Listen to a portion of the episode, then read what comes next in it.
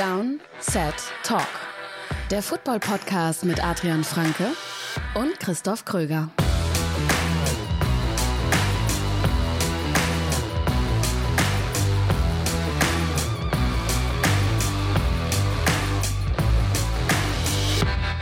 Ja, moin! Ihr hört eine neue Folge Downset Talk. Das ist der offizielle NFL-Podcast von RTL mit mir, Christoph Kröger und natürlich auch mit Adrian Franke. Einen wunderschönen guten Tag. Ihr hört diese Folge unter anderem bei RTL Plus Musik, aber auch überall da, wo es Podcasts gibt. Wir sprechen heute über den Draft, aber nicht den Draft, den wir gerade erst erlebt haben, sondern den Draft von vor einem Jahr, beziehungsweise den Rookies. Wie haben sie abgeschnitten, die Rookies? Wer hat uns überrascht? Wer hat uns vielleicht auch enttäuscht? Welches Team hat eine richtig gute Strategie? Das ist jetzt noch keine komplette, ja, kein komplettes Fazit. Dafür ist ein Jahr einfach noch viel zu wenig. Wir machen dann ja nach drei Jahren das Ganze nochmal. Aber wir, wir ziehen schon mal so ein Zwischenfazit, so ein erster Überblick. Genau, und das passt halt thematisch, finde ich auch immer sehr gut. Jetzt haben wir monatelang über den Draft, den diesjährigen Draft gesprochen. Und jetzt bleiben wir so ein bisschen zumindest im Thema, gucken eben auf den Draft vom letzten Jahr und dann nächste Woche eben, haben wir, glaube ich, letzte Woche auch schon angekündigt, nächste Woche gibt es dann eben diesen Drei-Jahres-Rückblick. Also nächste Woche schauen wir dann auf den 2020er Draft und dann ist auch das ganze Thema Draft erstmal, können wir so ein bisschen einen Haken dahinter machen. Aber heute geht es nochmal in die Vollen. Und äh, Stichwort in die Vollen, du bist auch nochmal in die Vollen gegangen und zwar für unsere Supporter bei Patreon. Es gibt nämlich eine neue Bonusfolge. Worüber hast du gesprochen? Jetzt habe ich mich kurz gefragt, wo du jetzt abbiegst mit der Überleitung. Ja, ähm, ich auch. aber völlig richtig. Genau, ja, ich habe ähm, überlegt, weil nach dem Draft hast du ja auch so ein bisschen, manchmal wird ein, ein Spieler auf einer Position gedraftet, wo du auf einmal hellhörig wirst, so, hm, könnte da jemand jetzt per Trade zu haben sein? Wir hatten jetzt gerade das Thema 50-Year-Options, haben wir letzte Woche kurz, zumindest in Einzelfällen, drüber gesprochen. Ähm, also eben die Spieler aus dem 2020er Draft haben ja ihre Options jetzt gezogen bekommen oder eben nicht. Und ich habe mir anhand von sozusagen den Ereignissen der letzten, sagen wir mal, zwei Wochen, habe ich mir zehn Trades überlegt, die ich gerne sehen würde und die eben in dieses Thema passen. Also entweder wurde ein Ersatz gedraftet auf der entsprechenden Position oder die 50 Option wurde nicht ähm, gezogen. Oder natürlich, es gibt einfach anhaltende Trade-Gerüchte, die Andrew Hopkins so als ein Beispiel. Und dann habe ich mir wirklich aber auch nicht nur gesagt, den, den würde ich gerne, der, der sollte getradet werden, sondern wirklich auch versucht, Spieler, Team-Matches zu finden. Also wohin passt der Spieler, wer könnte den, wer könnte für mhm. den vielleicht jetzt traden, weil wir kommen ja jetzt eben in diese Phase auch. So für mich immer, du hast Free Agency, dann hast du Draft und dann hast du die zweite Free Agency-Phase eben ähm, zum einen Spieler, die jetzt verpflichtet werden, zählen nicht mehr gegen die Compensatory-Formel. Und zum anderen geht's, haben wir ein bisschen Pause, aber dann kommt natürlich Training Camps und so weiter. Und dann, da gibt es ja oft nochmal Bewegung, so ein bisschen häufig in Form auch von Trades. Hört da gerne rein. Gibt's für alle Supporter exklusiv bei Patreon. Alle Infos unter www.downsettalk.de slash support. Quick Question. Ja, Stichwort Supporter. Supporter bekommen auch Zugang zu unserem Discord-Channel und da könnt ihr so eine Quick Question einreichen. Das hat auch Matthias gemacht. Matthias fragt, wie relevant wird die diesjährige Draft Class für alle Fantasy-Freunde? Hm. Das ist doch eine Frage für dich. Ja, ja ich kann sagen, da verlasse ich mich jetzt voll auf dich. Aber ich habe äh, tatsächlich eine Gegenfrage, weil ich, also ich gehe ja sehr, äh, sehr unschuldig an dieses Thema ran, weil ich mich natürlich noch 0,0 mit Fantasy Impact von diesem Draft ähm, befasst habe. In der Redraft-Liga, ja. wie viele Running Backs draftet man überhaupt über Bijan Robinson? McCaffrey wahrscheinlich, aber also viele können es nicht sein, oder? Nein, also mein Gefühl sagt mir schon, Bijan wird auf jeden Fall in Runde 1 gehen. Christian McCaffrey, ja. Mm, Saquon Barkley könnte man auf jeden Fall noch davor mhm. sehen. Mhm. Jonathan Taylor. Aber ja. da finde ich, da kommst du schon in eine Situation, wo die O-Line schlechter ist, der Quarterback ja. einiges vom Rushing übernehmen wird. Also ich habe mir so überlegt, Bijan ist irgendwie ja. so, ist ja an sich schon das perfekte Pairing einfach. Top Run-Blocking O-Line, die werden den Ball laufen ohne Ende. Ähm, die Rolle wird da sein, die Volume wird da sein. Das war so mein erster Gedanke. Ich wüsste jetzt, abgesehen von McCaffrey, wüsste ich gar nicht, welchen Running Back ich rein jetzt in Redraft liegen über ihn draften würde. Also man muss ein bisschen abwarten, was mit ihm passiert. Wenn er da bleibt, wo er auch letztes Jahr war, dann ist Austin Eckler einer, den ich vorher draften würde. Okay, stimmt, ja. Stimmt, Austin Eckler ist ein guter Punkt. Also, da, wie gesagt, da muss man halt noch mal ein bisschen abwarten. Aber mhm. wenn er bei den Chargers bleibt und nicht irgendwie irgendwelche Gerüchte aufkommen, dass seine Rolle äh, mhm. sich verändert oder viel kleiner wird, dann musst du ihn eigentlich vor ihm draften. Aber ja, ja du hast recht. Ja. Also, wie John Robinson, das ist, glaube ich, der große Unterschied zu vielen anderen Jahren. Weil ich glaube, unterm Strich wird diese Draft-Class, diese Rookies werden in ähnlichen Bereichen gedraftet wie in anderen Jahren auch, weil man so wirklich alle, mhm. alle relevanten Positionen mit, mit einbezieht. B. John Robinson wird halt ein First-Round-Pick sein ja. in den meisten Redraft-Ligen. Ähm, und dann auf der anderen Seite haben wir die Wide Receiver, die wahrscheinlich dieses Jahr einen Ticken später gehen werden hm, als auch, vielleicht ja. in anderen Jahren, weil halt viele, bei vielen ja, da weißt du nicht, wie, wie safe ist da die Rolle, wie safe ist da die Volume, wie groß wird auch die Rolle dann sein. Also ich glaube Eben. schon, dass ein äh, Smith Jigba wird wahrscheinlich in den meisten Ligen als erster vom Board gehen, aber auch da, das ist ja Stand jetzt die Nummer drei Eben, in dieser du hast Offense. Halt, du hast halt keine Nummer eins. Ich meine, wir sprechen ja heute über. Also Zay Flowers könnte halt schnell, zumindest was die ja. Wide Receiver angeht, eine Nummer eins werden. Ja, da ist natürlich sehr viel Ungewissheit in der Bei Offense, den Ravens. Was, was die, ja. genau, was die auch schematisch machen werden. Aber das habe ich dann auch überlegt, auch die Wide Receiver. Und das passt ja auch zu, eigentlich zu unserer ganzen Analyse jetzt Pre-Draft. Ähm, es gibt ja keine klare Nummer eins jetzt in dieser Klasse, wo wir letztes Jahr gesagt haben, Drake London kann eine Eins sein und Chris Olave kann eine Eins sein. Ähm, Garrett genau. Wilson war dann letztlich. Also es gab ja einfach wirklich mehrere mit dem Potenzial, eine Nummer Eins zu sein. Und so ganz ist das ja in dieser Klasse nicht so. Und ich glaube, die, ähm, die werden auch nicht so wirklich dann da sein. Ich habe noch zwei, zwei Spiele habe ich noch rausgepickt, die ich, äh, wo, ich, wo ich dich fragen wollte, was du denkst. Zum einen, ja. also jetzt mal davon ausgehend, er startet ab Woche 1. Anthony Richardson draftest mhm. du schon höher als so manchen Quarterback, oder? Für die Rushing Upside? Also, wenn wir ganz sicher wissen, dass er in Woche 1 genau, startet, genau, genau. ja. Grundsätzlich, wenn wir davon ausgehen, 12er Redraft-Liga mit einem Quarterback, dann sind da die Rookies, dann bleiben auch viele Rookies tatsächlich am Ende noch auf dem Board oder man mhm. nimmt sie so als zweiten Quarterback, wovon mhm. ich grundsätzlich halt nicht viel halte. Du kannst ihn, also du musst dir schon sehr sicher sein, dass du den als deinen Starting Quarterback nimmst. Mhm. Das stimmt, ja. Also klar, das ist dann wahrscheinlich, wenn du. Weil wie ist das, es müssen ja nur pickst. elf vorher gehen. Ja, also, richtig, ja. Ich glaube, da würden mir noch ein, zwei andere einfallen. Also den, da würde ich eher Bryce Young nehmen, weil da bin ich mir am sichersten, dass er ab Woche 1 startet, aber keine der, schlechten Umstände hat. Aber der wird halt nicht, also Richardson wird in meinen Augen mehr Fantasy-Punkte machen als Bryce Young. Wenn er in Woche 1 startet. Genau. Aber da habe ich halt noch so kleinere Restzweifel. Klar, Rushing Upside ist da, aber trotzdem, da tendiere ich dann, glaube ich, aber in den späteren Runden vielleicht zu einem etwas sichereren mm. Pick. Aber ja, also das kann sich auch noch, äh, kann sich noch verändern. Aber das ist, glaube ich, dann so wie die meisten Jahre. Gut, letztes Jahr war in Sachen Quarterbacks natürlich eine Ausnahme. Ich glaube, mm. da mhm. wurde keiner in der Regel äh, unter den ersten zwölf Quarterbacks gepickt. Ja, äh, aber also, die Rookie-Quarterbacks, da, da, da, ist generell, glaube ich, immer noch, da geht man sehr verhalten ran und das auch zu Recht. Äh, die Parallele, die ich halt hätte für Richardson, wäre eben zum, zum letzten Jahr, wäre halt Trey Lance. Der war jetzt kein Rookie letztes Jahr, aber der wurde ja auch sehr gehypt dann an irgendeinem Punkt in der Offseason, das weiß ich noch. Eben auch, weil man gesagt hat, einmal Stimmt, generell ja. die, die Production, die er haben könnte in der Offense, aber halt vor allem die Rushing-Upside. Also der ging ja oft so, ich habe es jetzt nicht nachgeschaut, jetzt gefährliches Halbwissen, aber gefühlt ging der oft so als so Quarterback 8 oder sowas in der Richtung. Ähm, und Richardson, ich, ich glaube, jetzt mal davon ausgehend, wir sind Ende August, Camp ist durch, er ist, sie haben gesagt, er startet Day One. Ähm, ja, glaube ich, dass der dann, auch höher gehen wird. Genau, dann ja. Also wenn wirklich ein klares Zeichen gibt, okay, schon relativ früh hier, der startet ab Woche 1, mhm. dann wird er gehen, aber ich würde es halt schon dann eher machen, eine Nummer, also ah, zwei Quarterbacks draften, das ist so, wie gesagt, schwierig. Wahrscheinlich, sagen wir es so, wahrscheinlich wird er zu früh für meinen persönlichen Geschmack mm, gehen. Das, der, der, das, das ist doch ein guter, ein guter Mittelweg. so, dass ich, so, dass ich gar nicht äh, in die Verlegenheit komme. Ja, genau, in die Versuchung kommst. Ähm, ja. Also ich glaube, ein Impact auf jeden Fall von dieser Klasse wird die Titan-Position sein. Da wird jetzt keinen im Einzelfall irgendwie rausgepickt, aber Titans ja so ein jährliches Fantasy Wasteland.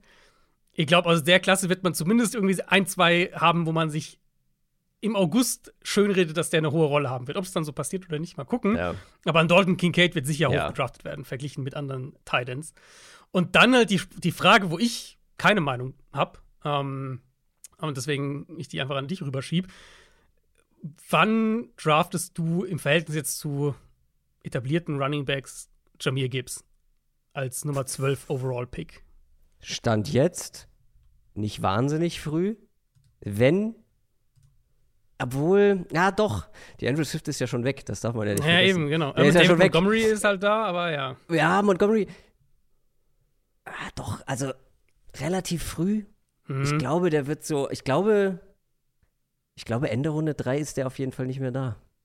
Das, ja, vermutlich. Weil, allein, weil sich die Leute einreden, dass der 300 Pässe fängt. Überspitzt Ich habe vorhin einen kleinen Mockdraft gemacht gegen Konsens Board von, von. Fantasy Pros. Ja. Ich guck mal gerade, wo er da gegangen ist. Lass mich schauen. Wo haben wir ihn denn? Wo haben wir denn die ganzen Running Backs? Ist der so früh gegangen? Tatsächlich 209. Mm. Ja, und das wird nicht weniger. Ja. Die das Line ist natürlich gut und so. Das ja. wird zum in Richtung Saison, also der wird dann in Runde 2 gehen. Der wird wahrscheinlich für mich zu hoch gehen. Den werde ich wahrscheinlich nie, nie in die Reichweite kommen, den zu draften, weil der mir zu hoch geht. Ja, möglich. Aber Rookies generell dann häufig ein bisschen, gehen häufig mal ein bisschen zu früh vom Board. Ich finde es nicht Mhm. verkehrt, da auch mal irgendwo in den Mid-Rounds sich den einen oder anderen Rookie zu wagen. Mhm. Ähm, aber viele gehen dann auch einen Ticken zu früh. Ja. Das kann man, glaube ich, festhalten. Das zur Quick Question. Kommen wir zu den News. News aus der NFL. Und da fangen wir an mit den New York Giants. Die haben nämlich mit einem der besten Interior Defensive Linemen der Liga den Vertrag verlängert. Dexter Lawrence. Ja, geht weiter, ne? Für die 2019er Defensive Tackle-Klasse. Ähm, eine der besten Defensive Tackle-Klassen der letzten mindestens fünf Jahre, eher mehr. Jeffrey Simmons hatten wir ja schon, jetzt ist eben Dexter Lawrence an der Reihe. Äh, vier Jahre, 90 Millionen, 60 garantiert, kommt also knapp hinter dem rein, was Simmons bekommen hat. Für mich der beste Nose-Tackle in der NFL. Aktuell ein absoluter Anker gegen den Run, aber hat die letzten beiden Jahre dann echt auch eine Rolle als Pass-Rusher gehabt. Letztes Jahr 70 Quarterback-Pressures. Der Ja. einzige Defensive Tackle, der mehr hatte, war Chris Jones. Und Chris Jones ist ja nun mal kein Nose-Tackle. Ähm, Nee. Das ist schon eindrucksvoll. Ich glaube, ein absoluter Building-Block jetzt auch für die Giants Defense über die nächsten Jahre. Und damit ist dann auch der Rahmen relativ klar gesteckt für Quinn Williams, den nächsten aus, dieser, äh, aus dieser Gruppe. Und die Jets. Und da heißt es ja im Moment noch, dass die beiden Seiten recht weit auseinander liegen. Was überraschend ist, weil ja dann entweder, also weil einer von beiden muss ja dann krass vom Konsens abweichen. Wir haben jetzt den Vertrag von Simmons, wir haben jetzt den von Lawrence. Ist ja eigentlich ein relativ klarer Framework, würde ich sagen, dass du dann als entweder Quinn Williams oder Jets eben sagst, hier, guck mal, das haben die gekriegt. Wir gehen zwei Millionen pro Jahr drüber oder eine Million pro Jahr drüber oder Garantien ein bisschen höher, was auch immer. Das kriegst du. Und da muss ja entweder Quinn Williams deutlich mehr verlangen oder die Jets ihn klar unter diesen beiden irgendwie ansiedeln. Ah, ich glaube eher Ersteres. Vermutlich, ja, würde ich auch vermuten. Weil ich glaube, dass die Jets nicht sagen, nee, Quinn Williams, äh, das war nichts. Mhm. Ähm, ich glaube eher, dass der. Ja, wen haben wir, wen haben wir da aktuell? Also Aaron Donald ist natürlich weit vor allen anderen. Ja, Wer Chris weiß, Jones wie, halt. Wer weiß, wie, Quinn, wie vermessen Quinn Williams ist, ne? Ja, genau. Also die Top 3 im Moment müssten sein Donald, Chris Jones und Jeffrey Simmons. Das müssten die Top 3 sein. Und, und jetzt Lawrence halt direkt dahinter. Ja, und ich kann mir vorstellen, dass Quinn Williams sagt, ey, wenn, wenn Dexter Lawrence äh, knapp 22 Millionen bekommen hat, will ich mehr als Jeffrey Simmons und dann wären wir schon bei Mhm. 24 Millionen. Ich glaube, da Könnte sein, ja. sehen die Jets ihn vielleicht nicht. Irgendwie so da in der Richtung. Die Chiefs haben ähm, sich einen neuen Offensive Tackle geholt und zwar einer, der lange Zeit bei den Bucks gespielt hat, nämlich Donovan Smith. Ja, das ist so ein Signing, das, denke ich, eine direkte Reaktion auf den Draft ist. Ähm, vielleicht hatten die Chiefs gehofft, dass einer dieser Top-Tackles in ihre Reichweite fällt. Das wurde ja echt auch dann, ich weiß noch, die ein, zwei Tage vor dem Draft äh, wurde das ja auch spekuliert, dass vielleicht Daniel Wright abrutscht, vielleicht irgendwer zumindest so in ihre Reichweite kommt, dass sie ein paar Picks hochtraden und ihn dann kriegen können. Ist nicht passiert und dann adressiert man halt so eine Position mit einem Veteran nach dem Draft. Spannend ist noch, wie der Deal im Detail aussieht. Ich habe bisher, ich habe jetzt auch heute noch mal geguckt, ich habe bisher nur ein Jahr und bis zu 9 Millionen Dollar gefunden. 9 Millionen wäre natürlich dann schon Starter Money, aber bis zu kann natürlich auch heißen, das sind irgendwie 2 Millionen und weitere 7 sind per Boni irgendwie zu bekommen. Also das wissen wir einfach noch nicht genau. Aber Andy Reid hat Anfang der Woche schon gesagt, dass Donovan Smith in die OTAs als Left Tackle geht und Javon Taylor, den sie in der, in der Free Agency geholt haben, wo es dann zuerst hieß, der wird Left Tackle spielen, doch auf der rechten Seite spielt. Und das kann sich natürlich noch ändern. Im Camp kann viel passieren, das wissen wir immer. aber für mich hat es immer mehr Sinn ergeben, wenn man Javon Taylor schon für nicht wenig Geld holt, ihn dann auch auf der Position zu lassen, die er seine ganze Karriere über gespielt hat. Und das ist nun mal Right Tackle. Ja, aber trotzdem eine, eine clevere Verpflichtung, oder? Also erfahrener Spieler, ja. Gut ja. gespielt eigentlich bei den Bucks über Jahre hinweg und halt halt nicht wahnsinnig viel und ja, man ja. hat bei Donovan Smith schon so ein bisschen den so ein bisschen gemerkt, dass er ein bisschen nachgelassen hat jetzt mhm. zuletzt. Mhm.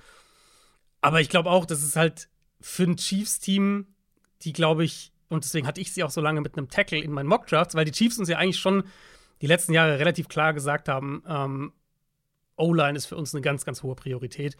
Und deswegen konnte ich mir das einfach nicht vorstellen, dass die mit der, mit der Gruppe, ähm, die sie da auf der, äh, auf der, auf der jetzt dann theoretisch rechten Seite gehabt hätten, wenn Javon Taylor links spielt, und da versuchen dann irgendwie einen rauszupicken, das konnte ich mir irgendwie nicht vorstellen, weil das wäre schon sehr gegen ihre Strategie der letzten Jahre gewesen. Die Baltimore Ravens haben was für ihre Secondary gemacht, um genau zu sein, für ihre Cornerback-Position und haben sich Ex-Raiders, Ex-Coles Cornerback Rock Sin an Bord geholt.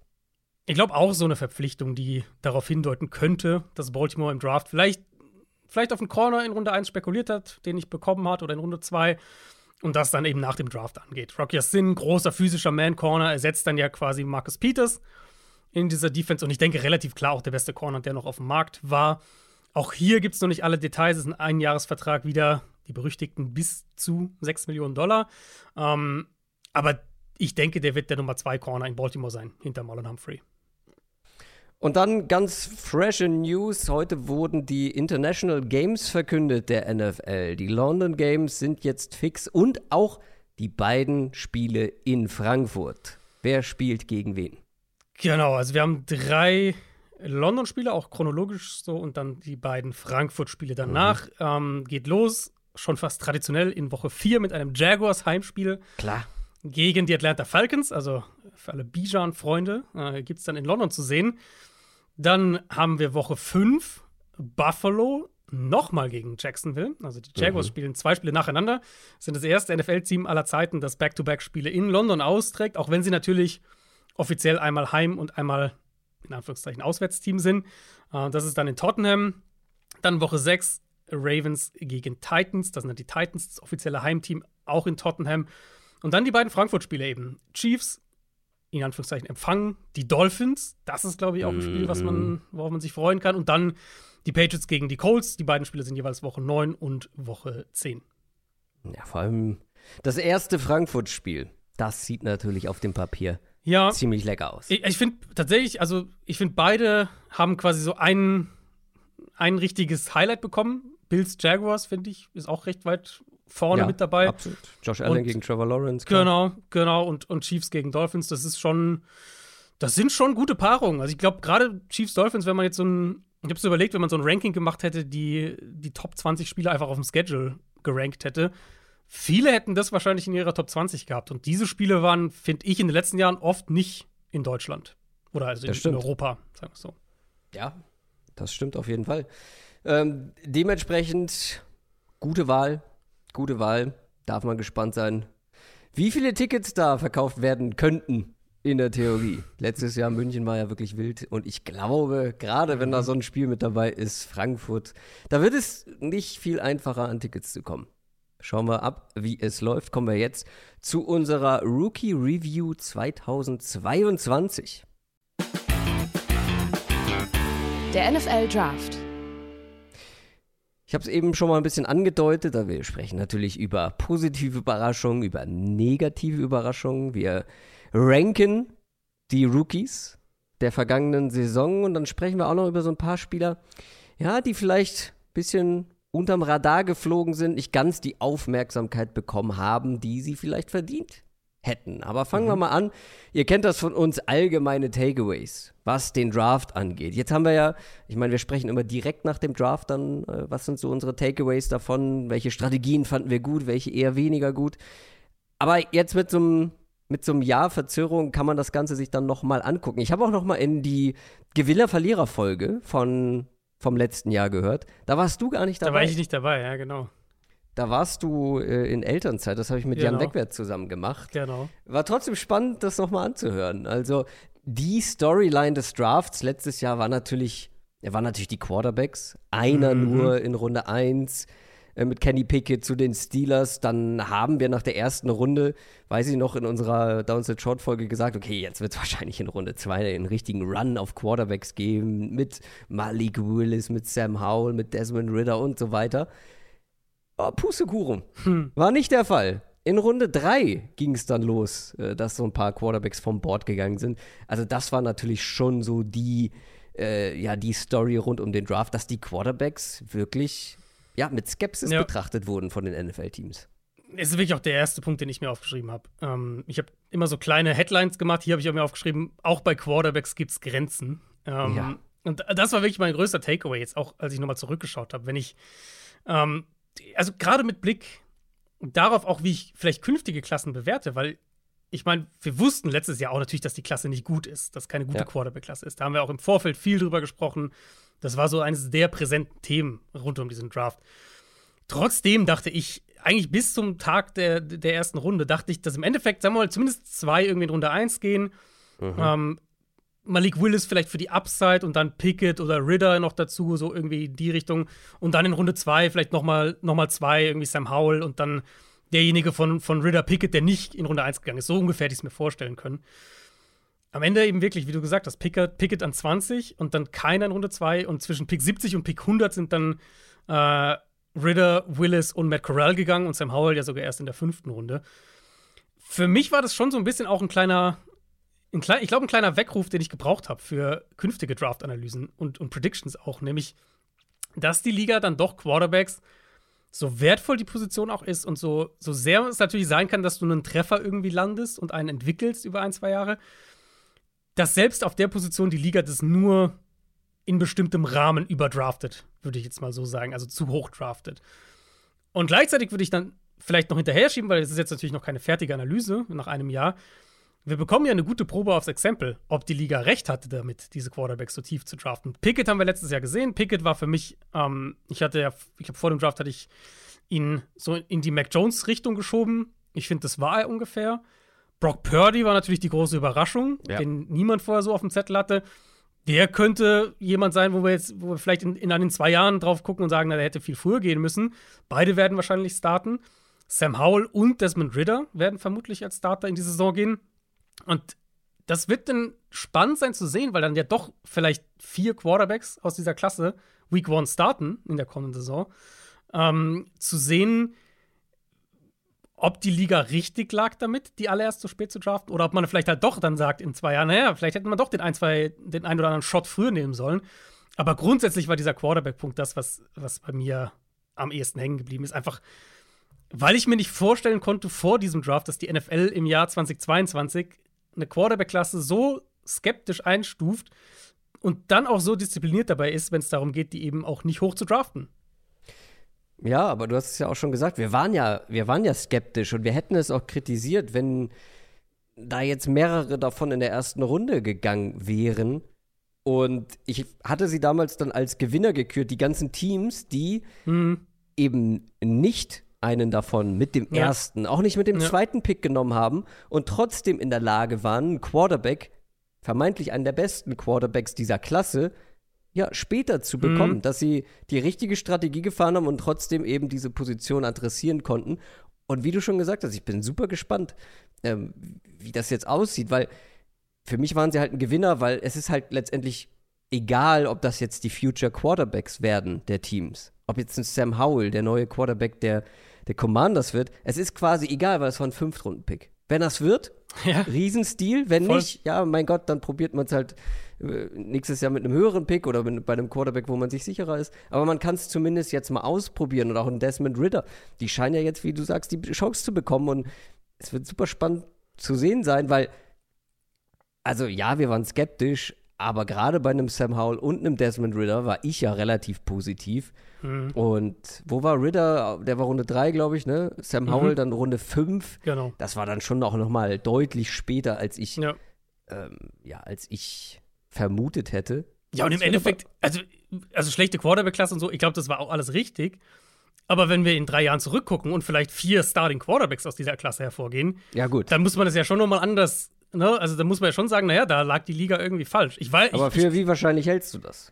Das wäre jetzt meine Frage an dich tatsächlich gewesen. Was, mhm. was du denkst, wenn wir in zwei Jahren unser Recap machen, welche einer. davon. Ne, zwei, oder? Also nach drei Jahren schauen wir ja zurück. Nein, nein, der einer wird Starter. Achso, einer wird. Ähm, ich glaube mindestens zwei. Also ich glaube. Aber wer? Also, ich glaube. Malik Willis ist ja schon mal raus. Willis scheint raus. Also in Tennessee auf jeden Fall, ja. Ja, ähm, genau. Aber dann woanders Klar, unterkommt. Wenn der, genau. Vielleicht ist so ein Geno Smith-Umweg. Äh, Und Corellia auch. Also Matt, Matt Corellia letztlich auch. Matt Corellia auch, genau. genau ähm, also, du hast Brock Purdy, Brock Sam Purdy, Howell, Desmond genau. Ritter. Und Kenny Pickett. Und Kenny Pickett, klar. Pickett wird starten, denke ich. Stimmt, also, Pickett habe ich, ja, Pickett hatte ich ja klar, der ist ja schon Starter. Genau, der ist schon Starter, ja, der wird dann auch starten. Kommen zwei hin. Mm, ich glaube halt, dass aus dieser Gruppe Purdy, Ritter, Howell zumindest einer in zwei Jahren noch ein Starter sein wird. Ob Purdy wäre im Moment sicher der Favorit. Ob er es dann auch sein wird, mal gucken. Aber ich glaube, einer aus diesem Trio wird noch Starter sein. Und dann ja. hast du natürlich die Chance, dass, dass vielleicht noch ein zweiter aus der Gruppe oder dass jemand wie Malik Willis doch irgendwo unterkommt, einen riesen Sprung macht oder du setzt auf einen totalen Outlier. Bailey Zappi war ja zum Beispiel auch in dieser Klasse. Ähm, aber ich glaube, zwei haben wir mindestens. Und damit ist es dann eigentlich eine solide Quarterback-Klasse. Jetzt kein Superstar-Quarterback drin, aber okay. Also wir hatten dann auch schon schlimmere. Und wie gesagt, bei Howell und Ritter wissen wir noch überhaupt nicht, genau. in welche Richtung wir gehen. Genau. Mit Howell haben wir ein Spiel gesehen, Ritter, das war auch keine Handvoll. Zwei, also, zwei oder drei, glaube ich, Ritter. Ja, irgendwie sowas. Spiele, irgendwie so, ja. Und vor allem Ritter hat jetzt eigentlich echt gute mhm. Umstände, um sich ja. zu beweisen. Also ja. Desmond Ritter wäre mein Favorit, abgesehen von Brock. Nein, abgesehen so, okay. von Brock Purdy. Okay bei Brock Purdy bin ich halt gespannt, ob er das Niveau mhm. halten kann, was er gezeigt hat. Auch er natürlich in super Umständen. Bei ihm hätte ich so ein bisschen das Bauchgefühl, dass der zwar nach wie vor vielleicht gut spielen wird, aber nicht ganz so krass wie jetzt letztes Jahr. Und es dann einfach irgendwann den 49ers nicht mehr ausreicht. Dass sie das da eine Verbesserung sein. haben wollen. Das, das, könnte, das könnte sein, ja. Sowas könnte ich mir vorstellen. Dann Ritter und Sam Howell, so gern ich ihn habe, da hat das Team am wenigsten, auch hier abgesehen von Purdy, investiert. Äh, und ich glaube, am einfachsten trennt man sich von Sam Howell. Und wenn mhm. der nicht sofort funktioniert, was ich hoffe, wird das Kapitel, glaube ich, ganz schnell geschlossen sein. Mhm. Ja, ich glaube, da gehe ich. Wir können mir schon in der kommenden Saison vorstellen, dass dann einfach, die haben ja Brissett geholt, äh, dass Jacoby Brissett da einfach dann übernimmt. Ja, das wäre nicht ausgeschlossen. Und dann eine Sache, die mir beim Hören der Folge aufgefallen ist, dass Jan und ich einen ganz guten Riecher hatten bei unseren Gewinnern. Also ähm, Jan hatte die Chiefs als Gewinner. Mhm. Und ich hatte Jalen Hurts als Gewinner. Und ja, man draftet nicht für die hm. kommende Saison, aber manche Teams halt schon. Manche hm. Teams, die sich jetzt dem Now-Modus befinden, draften vielleicht schon eher dann für die kommende Saison. Und bei Jan und den Chiefs war das Argument, ey, die haben Spieler geholt, die wahrscheinlich direkt A spielen werden, B mhm. eine hohe Baseline mitbringen, sprich auch schon direkt spielen können. Wir sprechen nachher auch noch über einen ähm, von diesen Spielern, mindestens, vielleicht hast du noch einen anderen mit dabei, den man auch mit dazu zählen könnte. Die Chiefs haben den Super Bowl gewonnen und die Eagles sind in den Super Bowl gekommen und ja. haben den knapp verloren und Jalen Hurts war halt auch ein ganz klarer Gewinner, weil ihm einfach ja. das Leben viel, viel einfacher gemacht wurde durch diesen Draft auch irgendwo. Total. Ja, ich meine, es war ja eh der Draft, der äh, gerade in der ersten Runde dann, wo sich ja die Ereignisse so ein bisschen überschlagen haben, äh, wo, wo viel passiert ist, wo Trades passiert sind. Ähm, da war ja einfach viel los auch in dieser ersten Runde. Und eben, wie du sagst, auch Teams, die halt sagen, wir, wir sehen jetzt die Chance auf ein Win-Now-Fenster zu gehen. Ähm, Chiefs, ja, ich meine, die Chiefs haben mal zwei Spieler gedraftet, wo ich auch sehr, sehr hoch war, mit Carl Aftis und McDuffie. Die hätte ich dementsprechend auch wahrscheinlich in einem, in einem Recap dann, oder beziehungsweise erste Runde Recap, das haben wir ja, glaube ich, sogar noch gemacht, ne? Die erste Runde haben wir Ja, ja, genau, das genau, haben wir da, noch zusammen gemacht. Da, genau, darüber haben wir sogar dann noch gesprochen. Und dann haben die ja noch so jemanden wie Jalen Watson gedraftet in Runde 7. Also die haben ja wirklich mehrere dann auch später noch gedraftet, die ähm, einen Impact hatten in der vergangenen Saison. Ich meine, Isaiah Pacheco ist natürlich das Posterchild von alledem. Ähm, ich habe noch einen anderen Punkt hier. Ich habe noch ein paar Punkte, aber einen, den ich recht hoch hier hatte das könnte am Ende eine historische Tackle-Klasse sein, diese 2022er Tackle, Offensive Tackle-Klasse. Ähm, wenn wir zurück überlegen, vor dem Draft war es ja eigentlich so die Diskussion mehr oder weniger, wer ist der Nummer 1 Tackle aus dem Trio Ike Mikwonu, Evan Neal, Charles Cross. Das war ja so die, die drei an der Spitze, da haben eigentlich die meisten drüber ähm, diskutiert. Ich hatte Cross an 1, Neal an 2, Equonu an 3. Jetzt aus dem Trio würde ich sagen, Neal hat am ehesten gestruggelt als Rookie. Allen dreien traue ich aber nach wie vor zu, dass die gute bis sehr gute Starting Tackles werden. Und dahinter gab es dann aber so viele Tackles, die sich als Rookie schon mit Ja. Starter-Potenzial oder sogar mehr äh, gezeigt haben. Tyler Smith würde ich als erstes herausstellen. Bei den Cowboys ja direkt auch Left Tackle gespielt, dann auch auf Guard zwischendurch, war auch wirklich in Ordnung bis gut als Tackle. Das war einer, wo ich dachte, dass der ein bisschen Zeit brauchen wird. Bei Trevor Penning war ich definitiv auch skeptisch, gerade weil er dann halt auch ein Top 20 Pick am Ende war. Hat nicht viel gespielt, verletzungsbedingt. Also da will ich jetzt noch nicht viel sagen, aber Starterpotenzial würde man ihm sicher auch attestieren. Und dann dahinter, wir haben Abraham Lucas als Starting Right Tackle gesehen, Drittrunden-Pick bei den Seahawks, Bernard Ryman bei den Colts, früh ein paar Probleme gehabt, hat sich dann aber stabilisiert, geht als Starter in die kommende Saison. Nicolas Petit-Frère bei den Titans war von Woche 1 der Starting Right Tackle, bleibt es, denke ich auch. Braxton Jones, der Starting, Day One Starting Left Tackle bei den Bears, hat das auch sehr, sehr ordentlich gemacht. Ähm, und dann, ja, Max Mitchell vielleicht kämpft um Starting Right Tackle Job in dieser Offseason bei den Jets. Also ist denkbar, dass wir in, in zwei Jahren zurückgucken und sagen, krass, da waren acht, neun Starting Tackles drin. Und das jetzt, als ich diese Klasse nochmal durchgegangen bin und geguckt habe, wie die Spieler so auf meine Recaps und so weiter, das war, das ist schon eine, eine, eine außergewöhnlich starke Tackle-Klasse. Stand jetzt nach einem Jahr. Nicolas äh, Petit Frère hatte ich überhaupt nicht auf dem Zettel. Ähm, aber das ist, ja, das ist ja der überragendste Name in der NFL. Kleiner Bruder. Ja? Schön. Ja, Wunderbar. wird, Ein äh, bisschen, Wird bisschen Right französisch-Vibes hier äh, Ja? in der, in der Tackle-Klasse. Ja. Sehr schön. Aber ja, das ist mir auch aufgefallen, als ich mir die Tackles angeguckt habe, habe gesehen so, okay, von den Top 3 hat jetzt, also vor allem laut PFF, keiner so richtig überragend performt. Davor sind zig andere Leute, du hast ja eigentlich alle schon angesprochen. Ja, ich bin gespannt. Also in drei Jahren könnten wir darauf schauen und sagen, pff, da haben auch vor allem dann äh, Teams, die eben nicht in den Top 10 Tackle gedraftet haben, richtige Steals gelandet. Ja, das kann gut sein. Wir kommen, wir, ich will ja nicht zu viel sagen, weil wir kommen nachher noch dazu. Ich habe noch ein, zwei Punkte hier. Ich weiß nicht, hast du noch so generell? ja, ja, ich, ja, du, das Dann, hört äh, gar nicht auf. Ich will gar raus. nicht, glaub- ich glaube, ich will gar nicht alle nennen. Ich habe, falls wir ein paar Überschneidungen haben, ein paar mehr mitgebracht. Einer, der mir dann irgendwann im Laufe der Vorbereitung auf diese Folge mehr und mehr klar wurde, die Jets waren zwar schon nach dem Draft einer meiner Gewinner, das lag aber vor allem an der ersten Runde. Aber ich würde jetzt auch in der Nachbetrachtung vollkommen dabei bleiben. Die Jets hatten einen richtig, richtig guten Draft. Hm. Also über einen sprechen wir noch äh, ausgiebig später. Den besten Cornerback der Saison wahrscheinlich Mhm. letztes Jahr. NFL weit. Den haben sie gedraftet. Sie haben den besten oder zweitbesten Rookie-Receiver gedraftet. Alleine das sind schon zwei so krasse Hits. Dann mit Jermaine Johnson, das war der dritte First-Round-Pick. Ähm, der hat bisher wenig gespielt, aber nicht verkehrt gespielt, wenn er gespielt hat. Also er hat eine der besten Pass-Rush-Productivity-Werte von den Rookie-Edge-Defendern.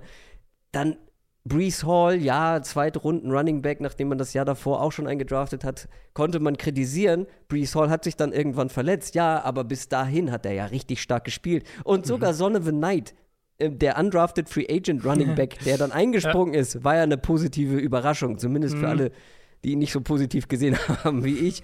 Und Michael Clemens, überhaupt nicht aufgefallen, weil's halt, weil er halt auch in einer Position spielt, die jetzt ja selten im, im Rampenlicht steht, also Run-Defender, ich glaube vor allem Interior Defensive Line gespielt. Under the Radar auch eine richtig gute Saison gehabt. Ein paar davon noch gar nicht so richtig zum Einsatz gekommen. Also die Jets Draftklasse sieht zumindest auch nach einem Jahr noch richtig gut aus, finde ich. Ja, ich meine, sie hatten ja äh, beide Rookies of the Year, oder? Also Sauce Gardner natürlich und ich meine, Garrett Wilson, war, Wilson der, auch? war der Offensive. Ja, unser war er nicht, ne? Wie bitte? Deswegen, unser Rookie of the Year war er, glaube ich, nicht. Aber es kann sein, dass er den, Ja, ja, ich- den ich offiziellen aber- Preis gewonnen hat. Genau, ich aber meine- wer interessiert sich schon für den offiziellen Preis? Ne? So. Und du kannst dir einen Case machen, dass, dass Brees Hall es wahrscheinlich gewesen wäre, der offensive Rookie of the Year, wenn er sich nicht verletzt hätte. Also sie haben Ja. da schon sehr, sehr gut gedraftet. Sie hatten natürlich auch viele hohe Picks, das muss man natürlich für, für den Kontext sagen. Dreimal in, erster Runde, in der ersten Runde letztlich gepickt. Ja, Garrett Wilson war es auf jeden Fall, ja. Mhm. Ja, ähm, und dann hatten sie ja den, den äh, hohen Zweitrunden-Pick halt mit Brees Hall. Also sie haben ja, sie hatten natürlich auch viel Draftkapital, aber das muss man erstmal nutzen. Und da werden wir auch noch in, zumindest mal nächste Woche, werden wir auch darüber sprechen, dass das ja keine Selbstverständlichkeit ist. Ähm, nee, also Jets auf jeden Fall. Das war ja letztlich ja, frag auch. Frag mal die Raiders. Also alleine ja, die. Richtig. Oder auch, oder auch die Jaguars, gegenteiliges Beispiel, ähm, wo ich auch jetzt nach einem Jahr noch sage, und ich habe sie wirklich vehement in dieser Folge, in dieser Gewinner-Verlierer-Folge kritisiert dafür, wie sie eben mit ihren frühen Picks umgegangen sind, sie, wie sie mit Value umgegangen sind. Mit Trevor Walker an 1, hat nicht schlecht gespielt, aber noch weit weg davon, halt ein First Pick Overall Value mhm. irgendwie erfüllen zu können. Devin Lloyd, nach einem Uptrade nochmal in Runde mhm. 1, ein Inside Linebacker, auch keine erste gute Saison gehabt. Viele Picks weggetradet und also für viele Leute auch hochgekommen nochmal. Ähm, dabei hat man jetzt auch noch Löcher im Roster, wo mhm. man echt nochmal ein paar Picks hätte gut gebrauchen können. Und ich weiß doch, wie ich über den Uptrade in Runde 5 für einen Running Back gesprochen habe. Ähm, der hat zwölfmal den Ball bekommen. Ja, fünf Runden Pick nicht so wichtig, okay, aber das zeigt irgendwie, das ist ein Gesamtbild, was die Jaguars in diesem Draft letztes Jahr abgegeben haben, was ja. sich definitiv auch nach einem Jahr nicht geändert hat für mich. Und halt leider, ehrlicherweise, haben sie halt für mich auch daran angeknüpft, weil ich jetzt den Draft dieses Jahr auch nicht mochte, den sie, ähm, den sie dieses Jahr hingelegt haben. Ja. Mal gucken, was daraus entsteht. Ich habe noch, hab noch zwei Punkte, die man so ein bisschen zusammenpacken äh, kann. Ja weil sie verschiedene Positionen, die früh gepickt wurden, angehen. Und zwar die eine, auch was, was wir letzte Woche schon mal ein bisschen besprochen hatten, hier auch nochmal die Bedeutung eben von offensiven Waffen, in dem Fall spezifisch der Wide Receiver Position. Das war natürlich sehr krass letztes Jahr im Draft. Ja. Ähm, wir hatten vier Receiver in der Top 12, sechs in der Top 18, plus dazu ja noch die beiden Trades, die unter anderem Erstrunden-Picks gekostet haben, für AJ Brown und für Marquise Brown. Das waren ja zwei, nochmal zwei ja. First-Rounder sozusagen äh, anderweitig dann in Receiver gesteckt wurden. Und das ging ja in der zweiten Runde nochmal so weiter. In den ersten zwölf Picks der zweiten Runde nochmal drei Receiver gegangen: Christian Watson, Wandell Robinson und John Matchy, plus natürlich die beiden Running Backs eben, äh, Brees Hall und, und Kenneth Walker. Also fast die Hälfte der ersten zwölf Picks in Runde zwei waren auch offensive Waffen. Und dann zwei Receiver, wo ich höher war als der Konsens, was jetzt nach einem Jahr ganz gut aussieht. Mal gucken, wo es hingeht. Die sind sogar dann noch kurz danach gegangen mit George Pickens und Alec Pierce. Für mich beide mhm. Top 8 Receiver ähm, gewesen. Pickens hatte ich ja sogar mit einer Erstrunden-Grade. Also dieser Run auf, auf offensive Waffen fand ich war in dem Draft, da war die Qualität natürlich auch gerade auf Receiver ganz anders als jetzt im, im diesjährigen Draft. Aber das war schon sehr, sehr krass, eben gerade noch in Kombination mit diesen teuren Trades, ähm, die vor dem Draft ja schon teilweise passiert sind und dann während der ersten Runde auch. Und dann anknüpfen daran die, ich habe mir das als Überschrift aufgeschrieben, der Mid-First-Round-Guard ist kein sicheres Prospect. es ist nicht mehr ganz so krass, finde ich, wie vor sechs, sieben Jahren. Aber gefühlt finde ich es immer noch oft so, so ein Guard-Pick Mitte der ersten Runde. Das wird gerne als so ein sicherer Pick verkauft. Day One Starter, der wird, mhm. ja, der wird lange starten, der hoher Floor und so weiter und so fort. Und das war ziemlich genau das, was vor einem Jahr viele über den Zion Johnson-Pick gesagt haben.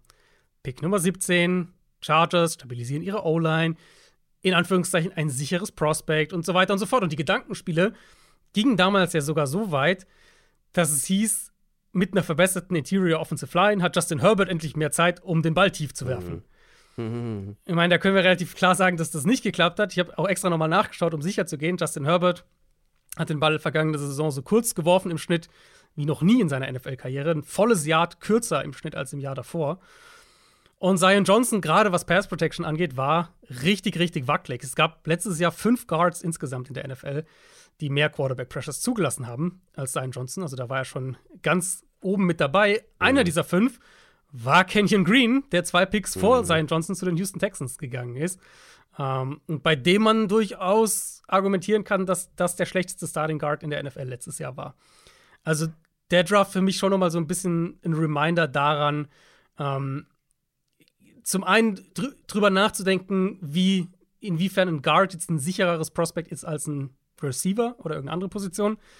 Und zum anderen halt auch diese, ja, diese, diese Konnotation, die ja irgendwie oft mitschwingt, so ein, ein Guard irgendwo Mitte, zweite Hälfte, erste Runde, so ein sicherer Pick. Ich glaube, letztes Jahr hat man gesehen, das ist nicht zwangsläufig der Fall.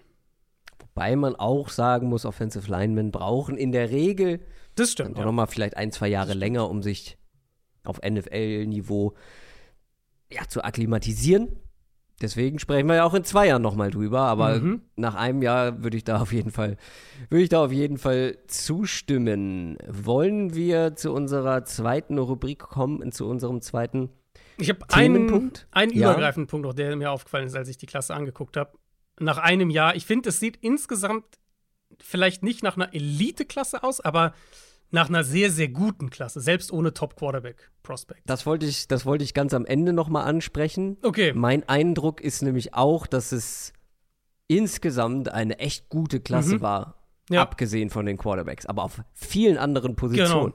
Genau, genau. Edge Rusher sehen einige sehr vielversprechend nach einem Jahr aus. Ja. Äh, Wide Receiver sowieso. Running Backs, gleich, äh, gleich mehrere, die Mhm. wirklich was gezeigt haben. Ähm, also, äh, ja, Tackles hast du angesprochen, Ja. Offensive Line. Wie gesagt, wenn sich Sauce Gardner wirklich so als der beste Cornerback der Liga etablieren kann oder zumindest über Jahre einer der besten und noch ein paar andere sind mit dabei, sind vorne. Äh, wir sprechen ja gleich über Spieler im Einzelnen, Mhm. aber deswegen habe ich es ganz ans Ende gepackt, um nicht vorwegzugreifen. Aber ich Mhm. finde auch, das sieht nach einem Jahr nach einer sehr vielversprechenden Klasse insgesamt aus. Genau, und ich fand halt auch gerade mit Blick darauf, ähm, wo, also wer hoch gedraftet wurde. Und wenn man die Top 14 Picks anschaut und jetzt einfach nur guckt, was haben die im ersten Jahr gezeigt. Die Receiver hatten wir jetzt ja schon ein bisschen angesprochen, die Tackles auch, Sauce Gardner. Kyle Hamilton hat ein paar Wochen gebraucht, aber dann, als er mehr im Slot war, auch immer besser gespielt. Das waren schon viele, viele gute Spieler einfach. Und was, was dann für mich auch nochmal, den Punkt, den du eben schon ein bisschen angesprochen hast, was für mich da auch nochmal die, äh, so den Kontrast ganz krass herausgehoben hat, dass halt Trevon Walker schon derjenige ist, der in dieser Spitzengruppe Ja. negativ heraussticht irgendwie, weil er halt eher der eine ist, der eben nicht als Rookie schon recht, recht gut überzeugend war. Und man muss natürlich klar sagen, Trevon Walker für mich jetzt neben den ganzen Quarterbacks, die bisher kaum gespielt haben, wahrscheinlich der Spieler, über den ich nach einem Jahr am wenigsten urteilen will. Einfach weil das klar war, dass das ein, ein längerfristiges Projekt ist, ein Athlet ist letztlich.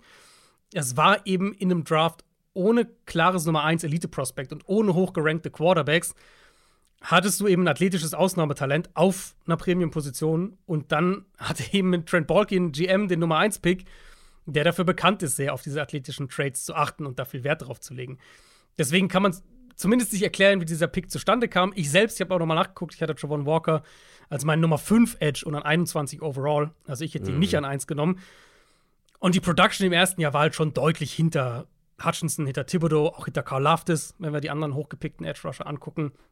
Um, und aus dem Quartett ist er auch nicht nur, was jetzt die, die, die Stats so insgesamt angeht, sondern auch sowas wie, wie Pass Rush, Win Rate, solche Sachen, ist er schon auch immer eigentlich der Letzte gewesen.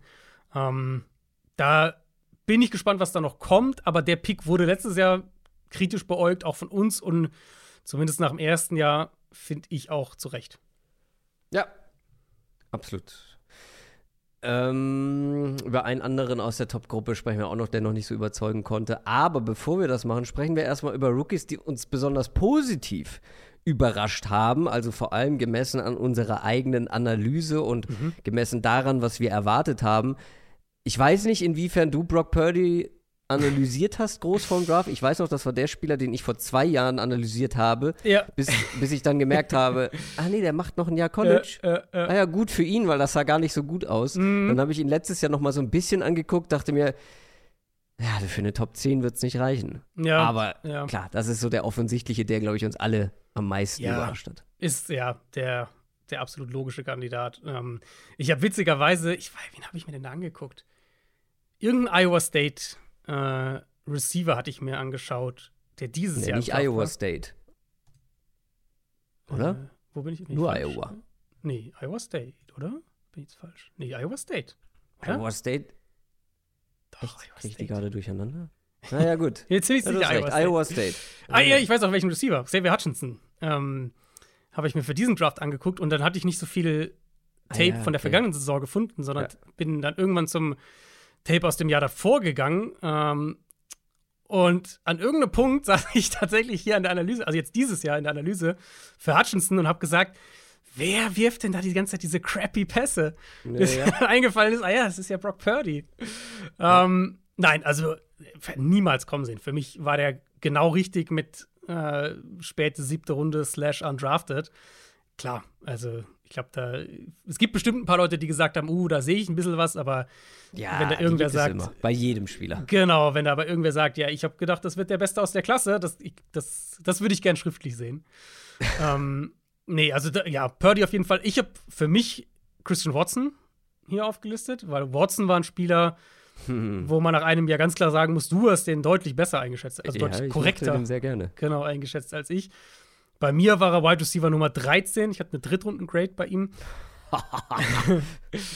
ähm, einfach weil ich halt fand, natürlich, also Ja. die Size-Speed-Kombination, das ist ja logisch, aber ich fand halt ihn nach, zum einen super roh und dann weiß ich noch bei ihm, dass der mir viel zu wenig Physis hatte im College und ich echt gedacht habe, okay, mit Size-Speed ist ja schön und gut, aber ich, ich sehe so die Gefahr, dass der von NFL-Cornerbacks so ein bisschen outgeboxt wird. Und dann die Drops Mhm. waren ja bei ihm ja ein großes Thema ähm, im College.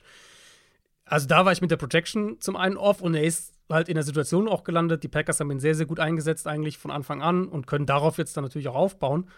Also das ist ein Spieler, den ich eine gute Runde später gedraftet hätte. 34 overall ging er ja. Ähm, ich hätte ihn Das war Fast. ja, ja, das war genau der Bereich, wo ich ihn ja, eingegradet hatte, ja. ja, ja. Ähm, und der auf, also auf jeden Fall für mich in Jahr 1 viel besser war, als ich das gerade fürs erste Jahr gedacht hatte. Da kann ich dir leider überhaupt nicht zustimmen, weil er war mein Wide Receiver Nummer 6. Ende erste, Anfang zweite Runde Grade. Mhm. Den mochte ich sehr gerne. Ähm, ich habe mir trotzdem aufgeschrieben, Boom or Bust, weil die ganzen negativen Ja. Punkte, die für dich dann Ja. überwogen haben, die waren ja offensichtlich, aber das Ceiling habe ich halt als besonders hoch erachtet. Dass er da dann äh, so explodiert in der zweiten Saisonhälfte, kam natürlich auch dann doch noch ein bisschen überraschend, aber auch irgendwo gelegen. Bei mir waren es äh, bei mir waren's zwei Spieler, die wo ich sehr skeptisch war, die ich aber ausführlich analysiert habe und trotzdem skeptisch war. Ich meine, nämlich zum Beispiel Tariq Woolen ist noch so einer. Ja, der, der hat uns alle überrascht. So, ne? ist, äh, Ja, also ich hatte Tyreek Woolen mit einer Late Third Round Grade. Also ich hätte ihn schon ein gutes Stück früher gedraftet, als die NFL ihn gedraftet hat. Aber ich glaube, ich hatte vierte Runde oder so. Also, also natürlich habe ich das nicht erwartet, was dann da jetzt schon rauskam allem- als Rookie. Vor allem, das Ding ist, ich habe nochmal meine Notizen geguckt und da stand dann irgendwie sowas in dem Sinne drin, ähm, naja, der war irgendwie vor ein paar Jahren noch Wide Receiver. Klar, der ist ein athletischer Freak und äh, das, das, die Upside ist offensichtlich mit dieser Athletik und mit diesem Körper vor allem auch. Aber das wird bestimmt ein bisschen dauern. So, dass der Mhm. irgendwann mal ein guter Cornerback in der Ja. NFL wird, Ja. habe ich nicht ausgeschlossen, aber ich hätte viel Geld dagegen gewettet, dass er das in seinem ersten Jahr wird. Und Ja. er wurde Ja. es halt bei den Seahawks. Aber welche beiden ich mehr analysiert habe und trotzdem skeptisch war, war einmal Tyler Algier, Mhm, Der habe ich mir auch Allgeier? aufgeschrieben. Ja, habe ich mir aufgeschrieben. weil ich war super skeptisch, was Athletik, Dynamik und so weiter angeht. Und wahrscheinlich werden wir in zwei Jahren drauf gucken und sagen, naja, gut, vielleicht so schlecht war es Vielleicht lag nicht. ich ja. doch, ja, vielleicht lag ich doch ganz richtig, weil Mhm. ich meine, das gleiche Team hat dieses Jahr an achten Running Back gedraftet. Ja. Viel größer kann die Rolle von Algier nicht werden. Nee. Aber er war mein Running Back Nummer 8 und hat eine echt gute Rookie-Saison gespielt. Ja, bei Algier muss ich, also, also ich war ja bei ihm noch skeptischer als du, aber bei, ich muss bei ihm ja sagen, dass die NFL ihn eigentlich so gesehen hat wie ich, weil Algier war mein Nummer 13 Running Back mit einer Fünftrunden-Grade. Die Falcons haben ihn als zwölften Running Back in diesem Draft in der fünften Runde gedraftet. Also zumindest im Vergleich zu Christian Watson war ich jetzt hier nicht komplett off, was so die, die Sicht der, der Liga auf ihn angeht. Für mich war er halt echt mehr so just a guy. Ähm, ich hatte ihn ja sogar Ja, in, in der Running Back-Folge dieses Jahr haben wir ihn ja sogar als Referenz für, genau für diese, diese Running Backs, wo ich halt sage, ja, wenn er in eine gute Situation kommt, dann wird er produzieren. Ich sehe halt nur nicht, wo er selbst Value mitbringt. Ähm, und Algier kam natürlich in eine tolle Situation in Atlanta, aber er hat halt selber auch kreiert. Und ich habe nochmal geguckt, unter allen Backs mit mindestens 120 Runs, Platz 5 in Yards nach Kontakt pro Run, Platz, äh, war ähm, Top 10 in Missed Tackles Forced, Top 8 in Yards pro Run. Also er hat schon auch ein bisschen selbst kreiert, auch wenn er natürlich kein, keiner ist, der dir die Big Plays irgendwie rausholt. Wie du gesagt hast, hat die Falcons halt nicht davor bewahrt, Bijan Robinson dieses Jahr zu draften. Und dementsprechend wird äh, vermutlich in zwei Jahren werden wir wahrscheinlich nicht mehr viel, vermute ich, nicht mehr viel über ihn sprechen. Zumindest nicht bei den Falcons. Aber ja, auch unter den Rook Rookies das meiste Yards nach Kontakt gehabt. Also echt gute Mhm. Saison gespielt. Und der Ja. andere, den ich noch kurz droppen möchte, ist ähm, einer, wo ich sehr viel skeptischer war als du, sehr viel skeptischer war als der Konsens. Trent McDuffie. Mhm. Ähm, ich habe Den mochte ich, Ich hab sehr, ja. Ja, den mochten viele sehr und ich war sehr skeptisch und nach einem Jahr muss man sagen, völlig zu Unrecht. Weil ich habe gesagt, okay, mit seiner Größe und seiner Power maximal Slot. Mhm. Maximal Slot. Und Kansas City hat ihn ja, also hat einen Uptrade gemacht, um ihn zu bekommen in der Mhm. ersten Runde. Und er war halt gut. Er war als Starter all Ja. year long beim Super Bowl Champion. Und ich hatte mir noch aufgeschrieben, ja, ja, ich habe so ein bisschen Zweifel, ob er mit seiner Physis dann in der NFL, vor allem am Catchpoint, mithalten kann. Weil er hat ja auch nur neun Pass-Breakups bei über 100 Targets. Das ist eine relativ miese Quote und das auf College-Level. Ja, gut, der hat jetzt schon sechs bei gerade mal 66 Targets in der NFL. Also, das scheint nicht das ganz große Problem zu sein. Und wie gesagt, ähm, ja, stand natürlich im Schatten von Source Gardner, aber hat trotzdem als Rookie Cornerback bei bei dem besten Team der Liga unterm Strich eine, eine echt gute Saison gespielt. Ja.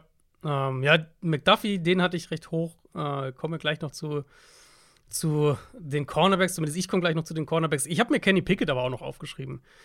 Weil Pickett, ähm, vor allem halt im Verhältnis zur restlichen Quarterback-Klasse, da hatte ich ihn einfach deutlich niedriger gerankt.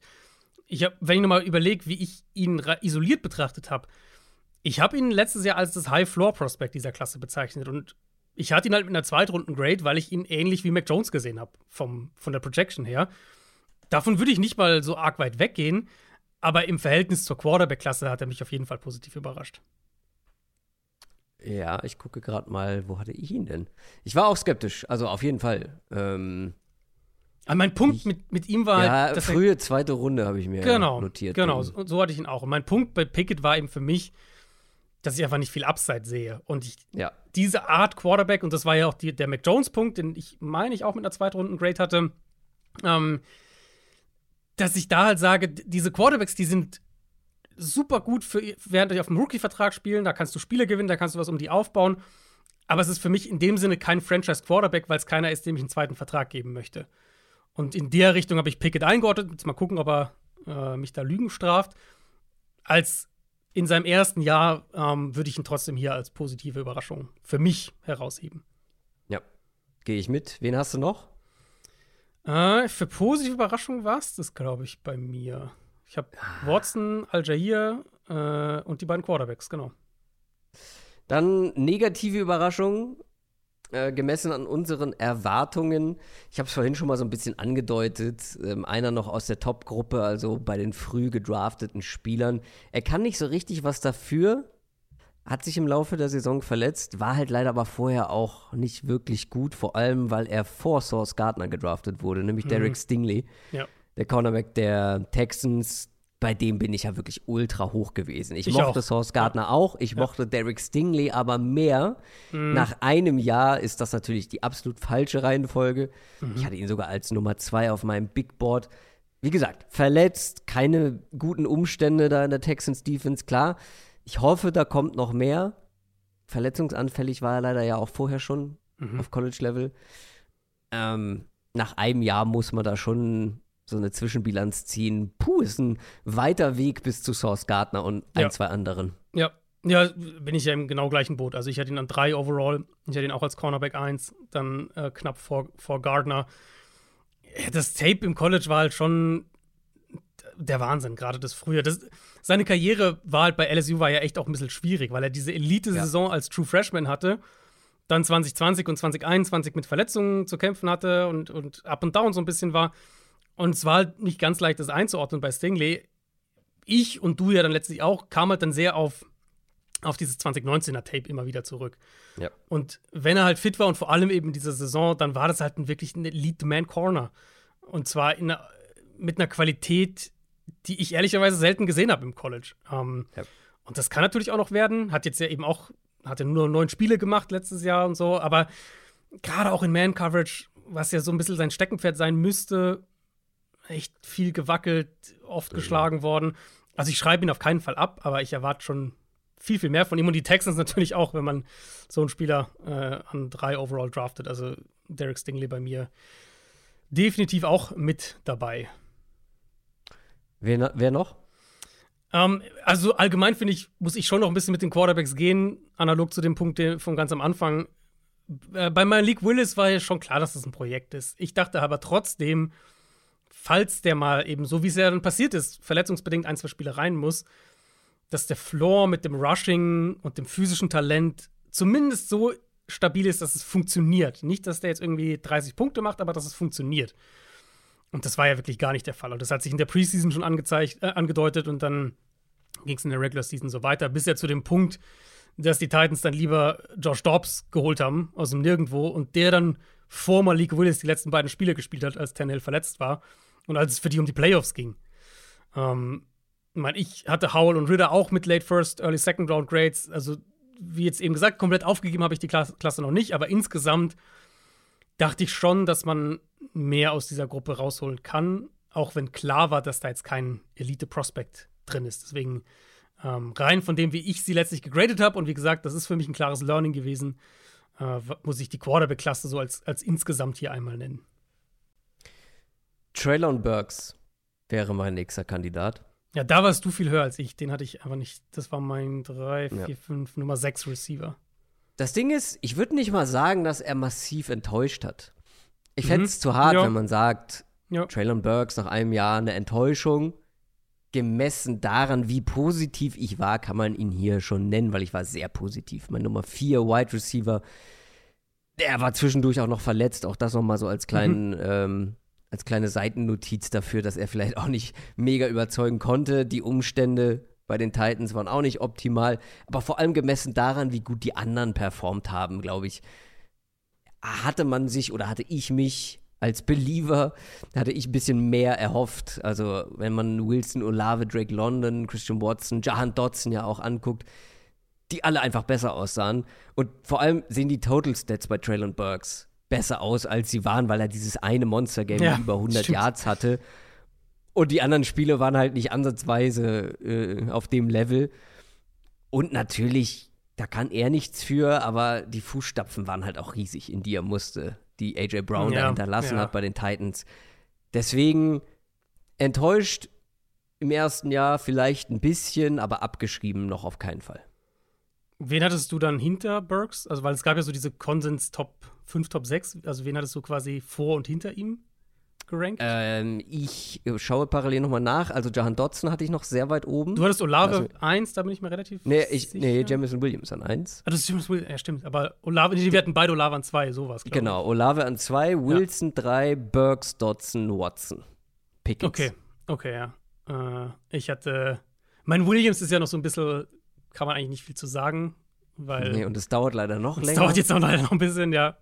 Ähm, ich hatte Drake London, dann Olave, dann eben Jameson Williams. Dann hatte ich ja George Pickens an vier und dann Garrett Wilson und dann äh, Traylon Burks erst hinten dran. Ja, George Pickens ja, den, das, das war so ein Fall, den mochten wir beide, aber du hast den viel höher gerankt als ich. Mhm. Dabei waren wir, was das Grading angeht, sehr nah beieinander. Ja, aber ja. generell, die waren ja alle sehr, sehr eng beieinander. Genau, ist auch ein Tier bei mir alles. Also diese Top 6 in meinem Fall, ähm, die hatte ich auch als ein Tier. Ja, und wenn ich mir halt diese Top 5 angucke, mit, also Williams, wie gesagt, kann nicht bewertet werden, aber Olave, Wilson, Dodson, Watson halt auch noch mit rein. Nehmen mhm. wir Pickens und London, das wären die, die danach kommen bei mir, auch noch mit rein. Ist schon Traylon Burks, der am meisten ja. oder am wenigsten zeigen konnte. Ja, ja, doch, ich glaube, das ist doch, doch, muss man schon klar sagen, ja.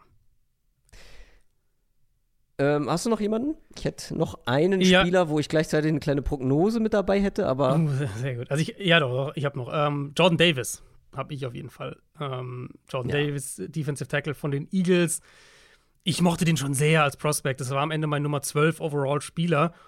Selbst in dem Wissen oder in der Vermutung, dass er kein High-End Interior Pass Rusher sein wird auf dem nächsten Level.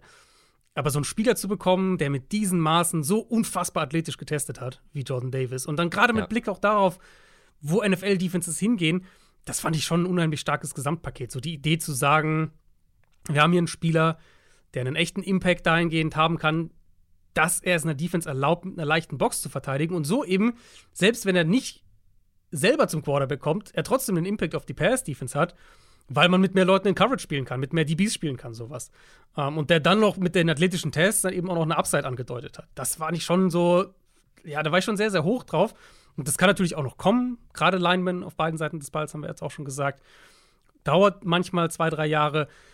Aber seine Rookie-Saison war halt schon einfach nicht gut. Hat natürlich auch verletzt gefehlt. Ein bisschen im Endeffekt eine reine Rotationsrolle. Ab, ab Woche 4 bis zum Super Bowl, bis inklusive Super Bowl, hat er zwei Spiele, in denen er mehr als 20 Snaps gespielt hat. Um, und die Pass-Rush-Upside hat man nicht gesehen. Selbst die Run-Defense war schon wackelig. Es gab Spiele, in denen Teams ihn echt auch attackiert haben im Run-Game. Und das darf natürlich nicht sein, wenn man einen Nose-Tackle an 12 oder nee, wo haben gedraftet? 15 overall oder wo auch immer es war. Also auf jeden Fall früh in der ersten Runde drafted. Mal schauen, wie er sich entwickelt. Für mich Jordan Davis in Jahr 1 schon so ein bisschen eine Enttäuschung gewesen. Ja, kann ich komplett verstehen. Da hat man insgesamt, glaube ich, sehr, sehr viel erwartet, logischerweise. Mhm. Für mich noch einer dabei, äh, der nicht enttäuscht hat, weil er nicht enttäuschen konnte, weil er kaum gespielt hat. Aber vielleicht gemessen daran, wo er gedraftet wurde und wie optimistisch ich bei ihm war, ist es schon enttäuschend, dass er so wenig gespielt hat. Aber ich glaube, das wird sich ändern. Ziemlich sicher sogar. Nämlich Dexton Hill. Ja, stimmt, ja. Safety der Bengals. Mhm. Ultra dynamischer Safety, mega ja. schnell, war ja. etwas anders heißt. Aber also ich habe da heute meine Notizen gelesen und dachte, mein Gott, fand ich den gut. Äh, Nummer zwei bei den Safeties gewesen. Ist dann ja. auch Ende, Ende Runde 1 zu den Bengals gegangen. Das sah mhm. dann schon sehr vielversprechend aus, hat dann aber kaum gespielt, war ein Rotationsspieler maximal. Ja, aber ratet mal, wer seine beiden Starting Safeties gehen lassen hat. Mhm. Ja. Das wird eine Dex Hill Season, Leute. ja, also Dex Hill hätte ich wahrscheinlich noch nicht mal als Enttäuschung. Ich meine, wenn du mega hoch bei ihm warst, okay. Aber hätte ich für den Draft, äh, für, für, meine Perspektive noch nicht mal als Enttäuschung gesehen. Um, ähm, und ich glaube auch ja, da. Deswegen ja auch so ein bisschen in Klammern und nochmal genau. als Anmerkung. Genau. Merkt euch diesen Namen. Ich habe noch einen, einfach weil ich den sehr, sehr mochte. Äh, und ich meine mich auch zu erinnern, dass wir da auseinandergegangen sind, dass du da ein gutes Stück tiefer warst. Äh, nämlich Boye Mafe, der Edge Rusher von. Nee, da hast du was falsch abgespeichert. Warst du auch hoch bei dem? Okay. Lass, uns, lass mich das nochmal gegenchecken, aber ich glaube, wir mochten den beide. Okay, nee, dann, dann meine ich einen anderen. Ich dachte, dass. Irgendwie hatte ich den im Kopf, dass ich da höre. Also. Aber ist ja auch egal. Also ich hatte den auf jeden Fall mit einer Late First Round Grade. Mochte den ja. sehr. Ähm, ist an 40, also ganz früh in der zweiten Runde dann zu den Seahawks gegangen. Und weißt du, wie viel Quarterback Pressures der hatte letztes Jahr? Ähm, nee, natürlich aus dem Kopf nicht. Ich habe aber vorhin gesehen, äh, dass es nicht viele waren, oder? Also er hat 200 Pass Rush Snaps. Willst du einmal raten? Hm, wir sind bei Enttäuschung, ne? Mhm. 200, dann sagen wir mal so 15, 12, 20? 12. Ui. Das ist schon, das ist schon sehr dünn. Ähm, ja. haben die Seahawks natürlich auch noch einen Pass Rusher in Runde 2 dieses Jahr wieder gedraftet. Das heißt, er wird um seine Snaps kämpfen müssen. Mit Uchenna und Wosu haben sie einen etablierten Edge Rusher sowieso da. Mal gucken. Kann auch hier natürlich noch was werden, aber das war ein Spieler, den ich sehr mochte wo ich gedacht habe, so in der, in, der richtig, in der richtigen Rolle könnte der echt auch schon als Rookie ähm, vor allem halt auch einfach Stats auflegen, weil ich halt dachte, selbst wenn er jetzt nicht total überzeugend spielt, weißt du, könnte so einer sein, der vielleicht keine gute Pass-Rush-Grade bei PFF kriegt, aber trotzdem irgendwie so 5 6 oder sowas hat, einfach weil er, äh, weil er hier und da durchbricht mit seiner Athletik und Explosivität und äh, keine Ahnung, dann halt am Ende 20 Pressures und 5, 6 6 irgendwie sowas hat. Ja, war noch ein bisschen eine enttäuschende ähm, Rookie-Saison. Die anderen Pass-Rusher, die mag ich eigentlich ganz gerne, wie ich sie auch, wie ich sie auch gegradet habe und wie sie als Rookie gespielt haben und oder was man jetzt im zweiten Jahr erwarten kann.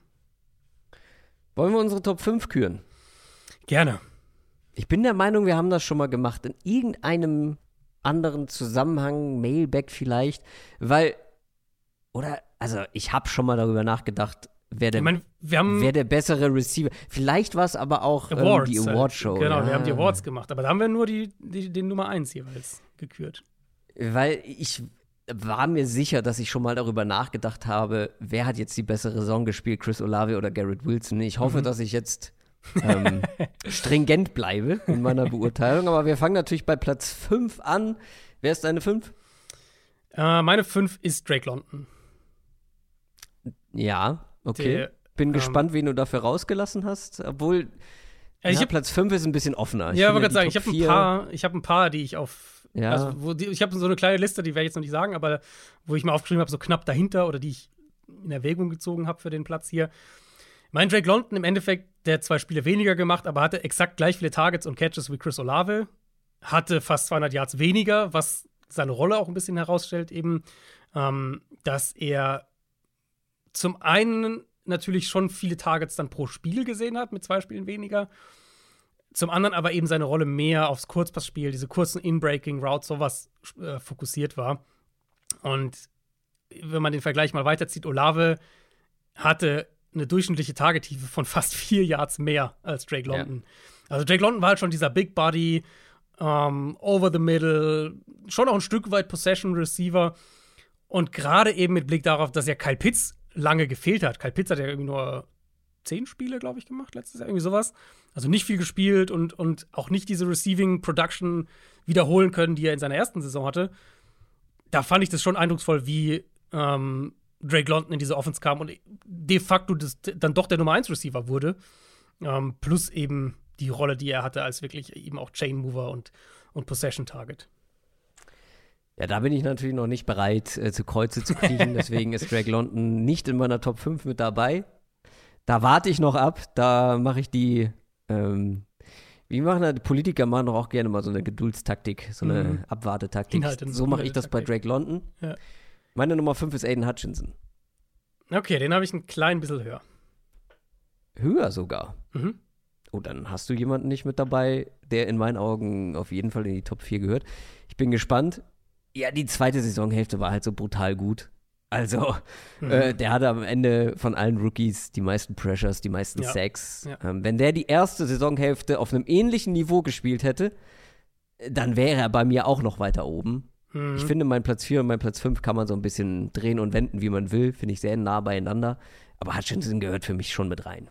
Hutchinson gehört für mich auf jeden Fall mit rein, weil ich finde, ein Stück weit muss man dann schon auch darüber sprechen, ähm, dass diese Volume, die er gespielt hat, diese Masse an Snaps einfach, dass das keine Selbstverständlichkeit ist.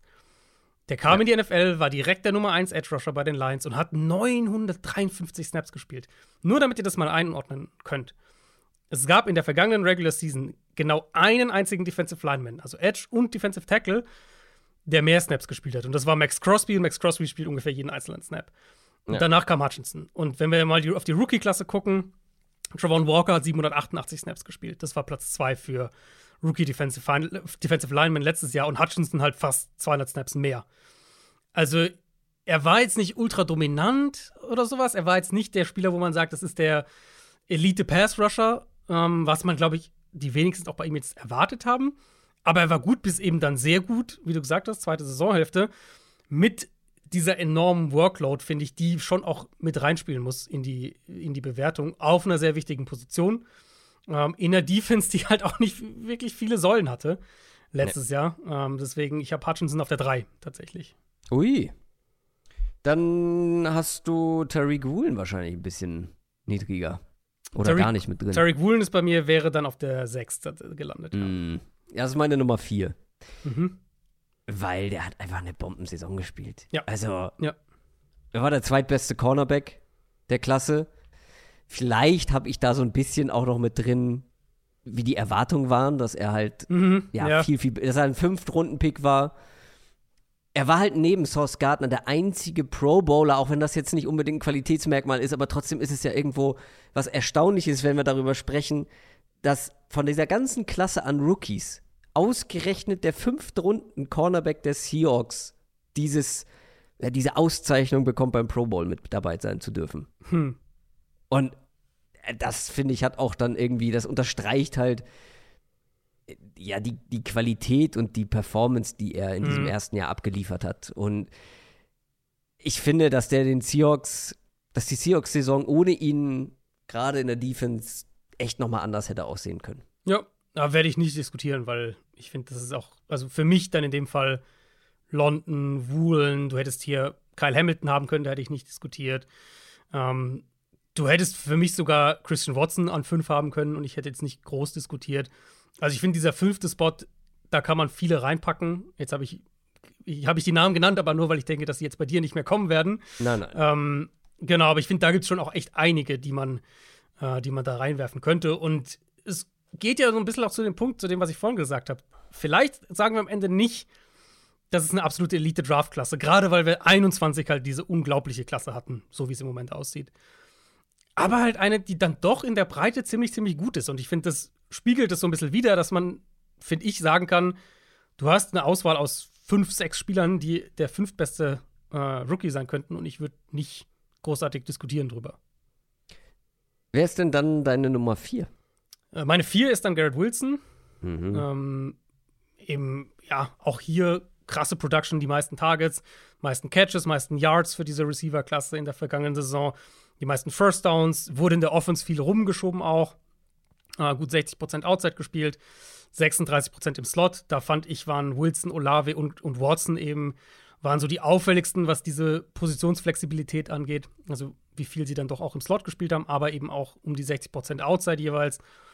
Und seine, so seine Quickness und sein Speed, die Moves, die er machen kann, das hat sich echt sehr gut auf die NFL übertragen. Das hätte ich so nicht erwartet. Ähm, und ich mochte letztlich die Rolle, äh, die er in der Offense gespielt hat, aber auch wie er sie gespielt hat.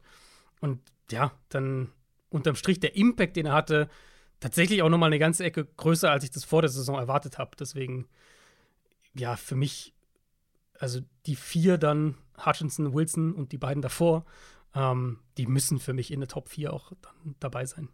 Absolut. Garrett Wilson ist sogar meine Nummer drei. Mhm. Also, ähm, ich fand es schwierig, dann eine Entscheidung zu treffen zwischen den beiden Receivern. Ja. Kann ich ja schon mal vorweggreifen. Äh, Also Aiden Hutchinson ist deine Nummer drei und wir werden wahrscheinlich beide Chris Olave auf der zwei haben. Ja, genau. Und ich fand es schwierig, mich zwischen beiden zu entscheiden. Ähm, für mich am Ende der Unterschied ist, dass Chris Olave einfach wirklich die, die Passing Offense Genau. der Saints war, der eben nicht nur dieser Volume-Guy war, wie Drake London, wie Garrett Wilson, sondern halt auch tief die Bälle gefangen hat. 14,5 Yards im Schnitt pro Catch. Die meisten Yards per Route Run unter den relevanten Rookie-Receivern. Das ist dann, das hebt Chris Olave dann für mich nochmal ein Stückchen ab von dem, was Garrett Wilson gezeigt hat. Trotzdem beide eine herausragend gute Rookie-Saison gespielt. Ja, das war für mich auch so ein bisschen der Tiebreaker. Ähm, mein Platz 6 in Yards pro gelaufener Route unter allen Receivern letztes Jahr. Das ist natürlich schon, das ist schon eine Hausnummer. Wenn man einfach nur die Namen anguckt, die davor sind: Tyreek Hill, Justin Jefferson, AJ Brown, Jalen Waddle und Davante Adams. Und dann kommt Chris Olave in ja auch einer Saints Offense, die jetzt nicht unbedingt Elite Quarterback Play hatte, sagen wir es mal Nee. so. Ähm, oder Hatte Garrett Wilson aber auch nicht. hatte Wilson auch nicht, genau. Ähm, aber Wilson hatte zumindest den Vorteil, dass er, ich würde sagen, ein bisschen mehr offensive Stabilität hatte. Bei den Saints kommt mir das immer noch so ein bisschen wilder vor. Letztes Jahr mit der Offensive Line auch. Mhm. Und hatten die Jets auch ein bisschen Probleme. Ähm, aber ja, das war so für mich ein kleines bisschen. Olave für mich war noch ein bisschen mehr der prototypische, echte Nummer 1 Receiver einfach Genau. in der Offense. Und das war der Tiebreaker. Aber wie gesagt, also auch hier, wenn du sie andersrum gehabt hättest, dann hätte ich da, glaube ich, nicht viel gesagt. Und dann haben wir beide an eins natürlich den besten Rookie des Jahres, Sauce Gardner. Ja. Er war einfach der beste Cornerback der Liga in seinem ersten Jahr. Ja. Ähm, ich weiß, wir haben schon mal über ihn gesprochen. Ich habe da auch schon die Statistik genannt, aber der hat alle 18 Snaps hat der einen Catch zugelassen. Das ist Platz 1 in der ganzen Liga gewesen. Das Ja. ist eine absurde Saison, die er gespielt hat. Ja, was willst du da noch groß, was willst du da noch groß sagen? War ein All-Pro für mich. Ich, ja ich wähle ja immer mein All-Pro-Team auch zum Ende der Regular Season. Ähm, war für mich ein All-Pro als Rookie Corner. Das ist, ja, viel mehr, viel mehr kannst du ja wirklich nicht verlangen. Aber es gibt natürlich auch jedes Jahr immer so ein paar Rookies, die ganz gut spielen, aber nicht die Mhm. große Beachtung bekommen, wie jetzt eben zum Beispiel die von uns genannten. Bin echt gespannt, wen du hier hast, weil ich finde, man kann hab- hier in viele Richtungen gehen. Ja, ich habe zwei ganz unterschiedliche mitgebracht. Ich habe Okay. einen mitgebracht, der Name fiel hier auch schon mal. Mhm. Aber ich finde, wenn ich mir jetzt noch mal angeguckt habe, was der alles gemacht hat und wie gut er das gemacht hat, dann hat man ein bisschen zu wenig über ihn gesprochen, weil auch bei so, ich finde, bei so Rookie-Saisons wird viel auch, da bleibt viel oft der erste Eindruck hängen. Ne? So die ersten Wochen. Und wenn das nicht so ganz funktioniert, dann speichert man so ein bisschen ab wie, naja, ah, ja, war, kam jetzt noch nicht ganz so zur Geltung. Aber Kyle Hamilton hat einfach eine echt gute Saison eigentlich gespielt. Total. Und ich finde nicht, dass das so in der breiten Wahrnehmung zur Geltung kommt, weil es auch irgendwo schwierig ist, in seiner Rolle zu glänzen, so als wie flexibel viele, eingespielt. wie viele, wie viele Slot-Corner stehen im Rampenlicht? Äh, Ja, gibt's und- nicht so viele. Oder Slot-Spieler, wie auch immer, ja. Er hat ja viel Slot gespielt, Mhm. aber ja gefühlt auch alles andere. Mhm. Also, der hat über 100 Snaps in der Box gespielt, der hat fast 100 als Free Safety gespielt, der hat Kick Coverage, Kick Return, Punt Coverage, Punt Return und Field Goal Block Team gespielt Mhm. und sogar 12 Snaps als Outside Cornerback. Und das war ja auch so das, ne, so Kyle Hamilton, diese ultra flexible, ähm, variable Defense-Waffe, mehr oder weniger. Und, ich sag's immer wieder, muss man mit Skepsis betrachten, vor allem für einzelne Spiele, aber für so ein, für so einen Saisoneindruck sind die PFF-Grades gar nicht so verkehrt. Und er hatte das zweitbeste PFF-Grading unter den Defensive Rookies äh, hinter Source Gardner. Mhm. Kann nicht so verkehrt gewesen sein, die Saison, die er gespielt hat. Ja, ähm, Hamilton wäre jetzt so ein Spieler gewesen, den ich hier nicht auf der Liste hätte, weil ich ihn halt irgendwie so präsent habe. Aber du hast wahrscheinlich recht, dass der nicht so auf dem allgemeinen Radar ist. Vor allem, wenn man überlegt, wie der teilweise Pre-Draft gehandelt wurde und dann die Also- ersten Spiele halt nicht so gut waren. Und dann, je mehr, je, dann hat er ja mehr im Slot, er ist ja mehr dann in den Slot gerückt und wurde da immer besser oder war da immer mehr zu Hause, vielleicht kann man so sagen. Geh, geh in ein Footballstadion, geh in ein NFL-Stadion und frag mal, geh mit dem Mikrofon rum und frag, nenne die besten sieben Mhm. oder acht Rookies der vergangenen Saison. Ja, Kyle wahrscheinlich. Ja. Hamilton wird nicht häufig Nee. vorkommen, aber er sollte Ja. häufig vorkommen. Ja, nee, finde ich gut. Ähm, ich bin ein bisschen tiefer gegangen. Ich habe äh, Ich habe auch noch einen tieferen, ja. Bin tiefere gespannt. Picks. Wenn ich dann jetzt, ich habe ein paar, also wenn ich jetzt dann äh, rausgreife, dann sag's ruhig, dann übergebe ich ihn dir gerne. Mein erster ist Braxton Jones, ähm, der Offensive Tackle von den Chicago Bears. Fünfte Runde, Pick 168 gewesen. Und man kann durchaus argumentieren, dass das der beste Rookie-Tackle letztes Jahr war.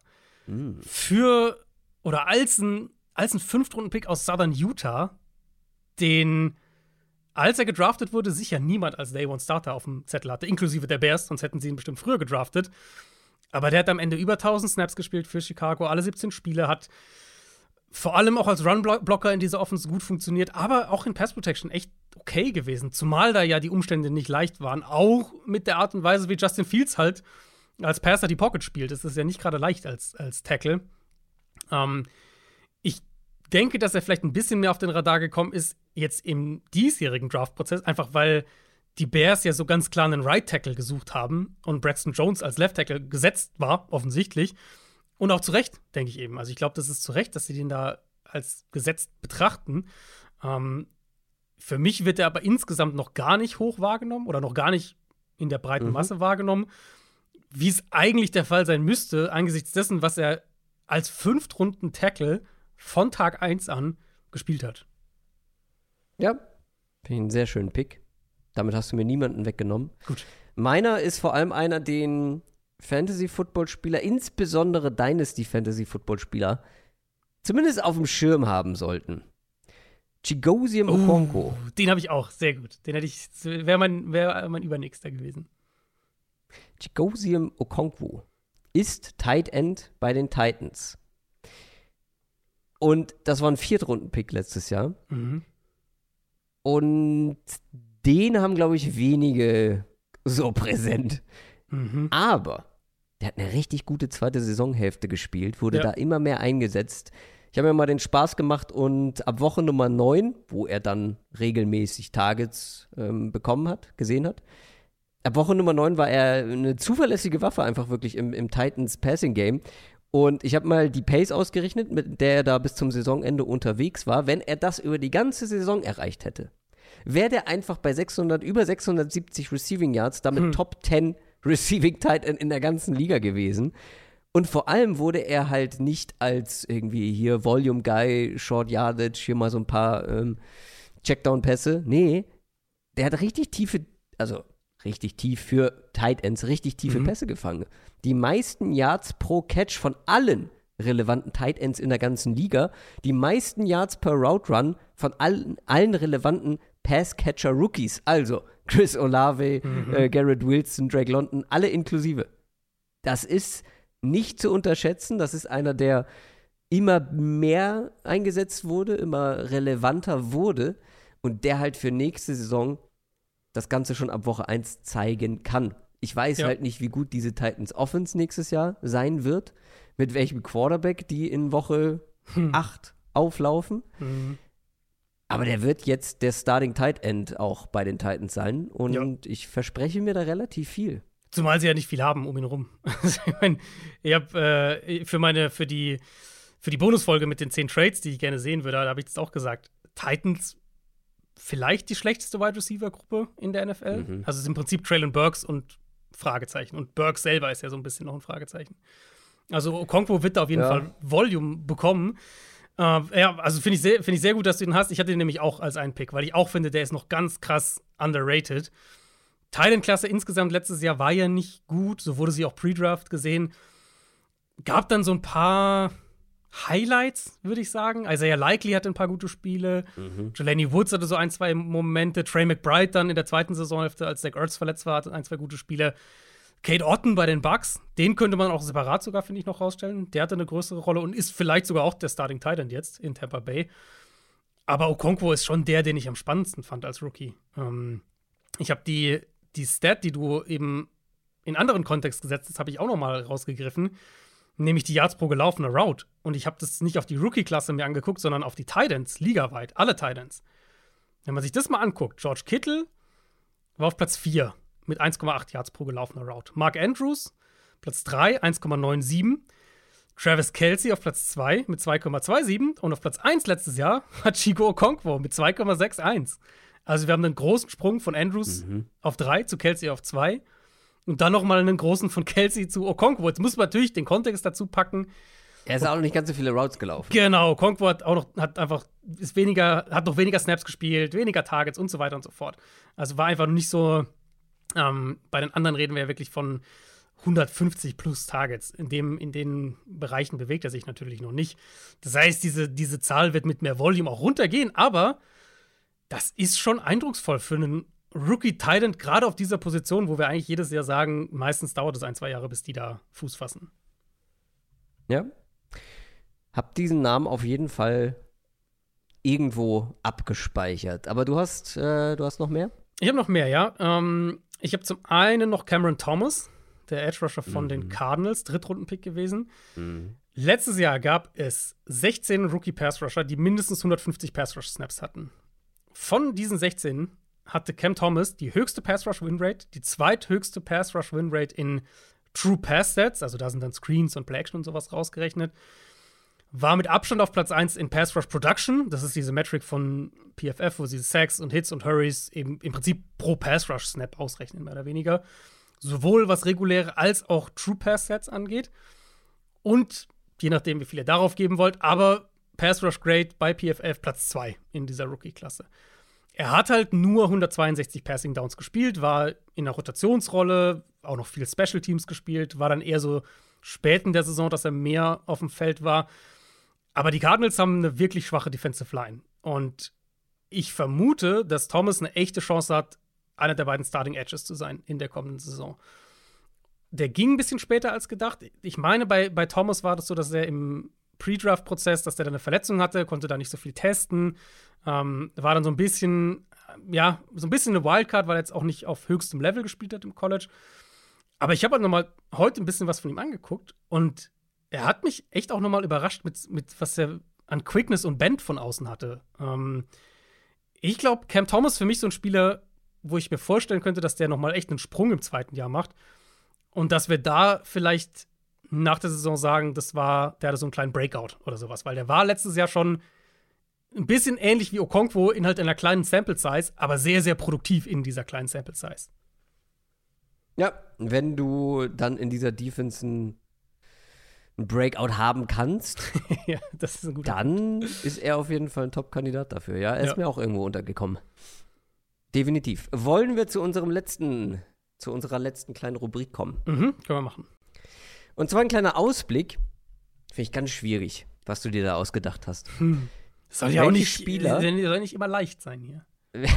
Ich lese euch mal vor, was Adrian hier in die Notizen geschrieben hat. Welche Spieler werden die fünf besten Spieler aus dieser Klasse in zwei Jahren sein, wenn wir auf den Draft insgesamt zurückschauen? Sprich, wir, wir müssen uns vorstellen, wer könnte jetzt in die Top 5 noch mit reinkommen, mhm. aber dann muss es halt auch welche geben, wo wir erwarten, ja gut, die waren jetzt im ersten Jahr mega. Mhm. in den nächsten zwei Jahren wird das nicht mehr ganz so gut aussehen. Und das war der schwierige Part daran. Ich sehe genug Spieler, wo ich sage, okay, kann ich mir auf jeden Fall Absolut. vorstellen, Ja, dass ja, die voll. in den nächsten zwei Jahren, wenn sie Mhm. fit sind, ne, dann auf jeden Fall äh, deutlich besser spielen oder auf Top-Niveau spielen, keine Ahnung. Aber es muss ja auch welche geben, die dann da rausfallen. Mhm. Wie, wie, wie hast du dir das jetzt vorgestellt? Wollen wir wieder eine Top 5 machen? Also, also ja, wie du magst, wir können es auch einfach, wir können es ja so ein bisschen, also ich habe jetzt nicht Nee. 1 bis 5 Nicht, gerankt. dass du. Nee, nee, nee. Du, du schreibst hier nicht fünf Spieler auf und nennst dann sieben. Nein, nein, nein, ich habe fünf Spieler. Ich habe fünf Spieler. Aber ich habe die fünf nicht innerhalb gerankt. Also ich habe jetzt nicht 1 bis 5 Okay. gerankt, sondern einfach nur fünf Namen quasi. Ähm, ich glaube, einer Gut, ist dann ja, machen wir. Ja. Ja, dann, dann fang du mal an mit einem deiner fünf Spieler. Also einer ist ja easy, ist als auch Gardner. Also Ja. Gardner wird natürlich in dieser Liste mit dabei sein. Alles andere würde mich extrem wundern, wenn wir in zwei Jahren zurückschauen und nicht Gardner als einen der Top 5 Spieler haben. Bei Chris Olave fällt mir auch kein Mhm. Argument ein, warum er in, in, in zwei Jahren nicht mehr einer der besten Ja. Ja. Spieler dieser Klasse sein soll. Geht mir auch so. Olave habe ich auch mit dabei. Ich habe ihn auch, das war auch der erste Receiver, den ich aufgeschrieben habe, einfach. Ja. Bei Drake London, ich meine, ich mag ihn sehr. Ich weiß halt nicht, ob die Production so da sein wird in dieser Art Offense, die sie spielen. Wir wissen nicht, was er, was da Quarterback-Play technisch jetzt passiert mit Ridder, ob es einen totalen Einbruch gibt, ob die den Ball noch mehr laufen, ob, ähm, ob Kyle Pitts wieder eine größere Rolle hat. Ich könnte mir einfach vorstellen, bei London, deswegen habe ich ihn nicht dabei, Spoiler. Ähm, du wirst ihn eh nicht dabei haben, schätze ich mal Nein. Dass einfach die Volume und die Production in dem Maße nicht da sein werden, sondern dass wir in zwei Jahren vielleicht dann immer noch sagen, ist ein guter Receiver, aber halt nicht in der Top 5. Ähm, deswegen war Olave für mich auch der, der einfachste Pick, was die Receiver angeht. Jetzt ist die Frage, hast du Garrett Wilson dabei oder nicht? Nein. Ich, ich entscheide mich nicht auch dagegen bei Wilson, weil ich, also ein bisschen ähnliche Argumentation, ehrlicherweise, nicht, weil ich glaube, dass der Receiver oder dass der Spieler schlecht ist, sondern weil ich nicht weiß, was mit dieser Offense passiert. Ähm, und ich mir einfach vorstellen könnte, dass da die Karten ein bisschen neu gemischt werden, dass die Targets anders verteilt werden mit Aaron Rodgers. Und wer weiß, was nach der kommenden Saison passiert. Ne? Das kommt ja auch noch mit dazu. Also eh- für mich, also für mich ähnliche Argumentationslinie wie Drake London, dass ich sage, ich glaube, der Spieler ist gut. Ich glaube, der Spieler wird auch gut sein. Wenn ich eine Top 10 gemacht hätte, wäre er ziemlich sicher dabei. Aber ich muss wen rauswerfen und deswegen hat es ihn mitgetroffen. Ja. Bei mir auch ähm, nicht mit dabei. Ich bin vor allem auch schon mal auf die nächste Saison gespannt. Ne? Also Eben, genau, wissen wir ja, Ja. einfach gar nicht eben, es ist halt, das kann dann nach nächster Saison schon ganz anders aussehen, geschweige Mhm. denn dann in zwei Saisons. Wer für mich auch noch mit drin bleiben muss aus meiner Top 5, weil ich glaube, er ist einfach zu, er wird zu konstant sein, um nicht mit dabei zu sein, ist Aiden Hutchinson. so. Ja, ich habe Hutchinson auch drin mit genau dem Argument. Also Hutchinson einfach, was ich eben gesagt habe, diese, diese Volume, gute, gute bis sehr gute Production mit hoher Volume auf einer Premium-Position. Ich denke auch, dass er dabei sein wird in zwei Jahren. Aber dann wird es ja interessant. Ähm, also Garrett Wilson ist schon mal der eine, der raus ist. Bei mir sind jetzt zwei jetzt schon raus, Wilson und London. Oh ja, bei, stimmt. Äh, bei mir fällt Tariq Wool noch mit raus. Den habe ich reingenommen, lustigerweise. Ja, da war ich echt hin und her gerissen. Ich habe ihn mal mit rausgenommen, weil ich Kyle Hamilton mit reingenommen habe. Hamilton, Weil- ja, verstehe ich. Ich verstehe, war bei mir kurz dahinter, aber mach mal. Weil das Ding ist, überlegen wir uns mal, wie der Pre-Draft eingeschätzt wurde.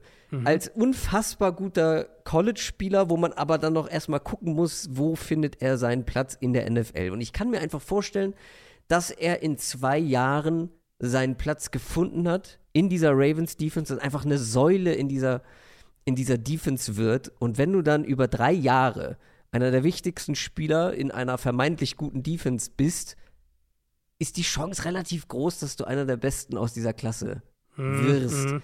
Und ich finde schon, dass er halt das Potenzial oder dass da auch noch Potenzial drinsteckt, ja, irgendwo auch ein besonderer Spieler in der NFL zu werden. Und ich habe ihn so ein bisschen mit reingeschummelt. Äh, man braucht, glaube ich, ein bisschen Fantasie, damit er Mhm. Top 5 wird. Mhm, mhm. Aber ja, ich, ich will es nicht ausschließen. Ausschließen will ich es auch nicht. Für mich ehrlicherweise ein bisschen ähnliches Argument, auch wenn es natürlich anders aufgebaut ist als äh, wie bei wie bei Wilson und Drake London, dass ich mir vorstellen könnte, dass seine Rolle halt so ein bisschen up and down einfach ist die nächsten zwei Jahre. Nicht im Sinne von, er wird schlecht, aber einfach so, dass es schwer wird, so konstant in dieser Rolle zu spielen, dass du so herausstichst, dass wir dann in, in zwei Jahren sagen, das ist einer der Top 5 Spieler in der Klasse. Wen hast du denn aber noch mit dabei? Also, Also vier, Tariq Woolen und genau, dann fehlt aber noch einer. Habe ich jetzt ja gesagt, genau. Bei mir der fünfte ist Kayvon Thibodeau. Ähm, Das habe ich mir gedacht.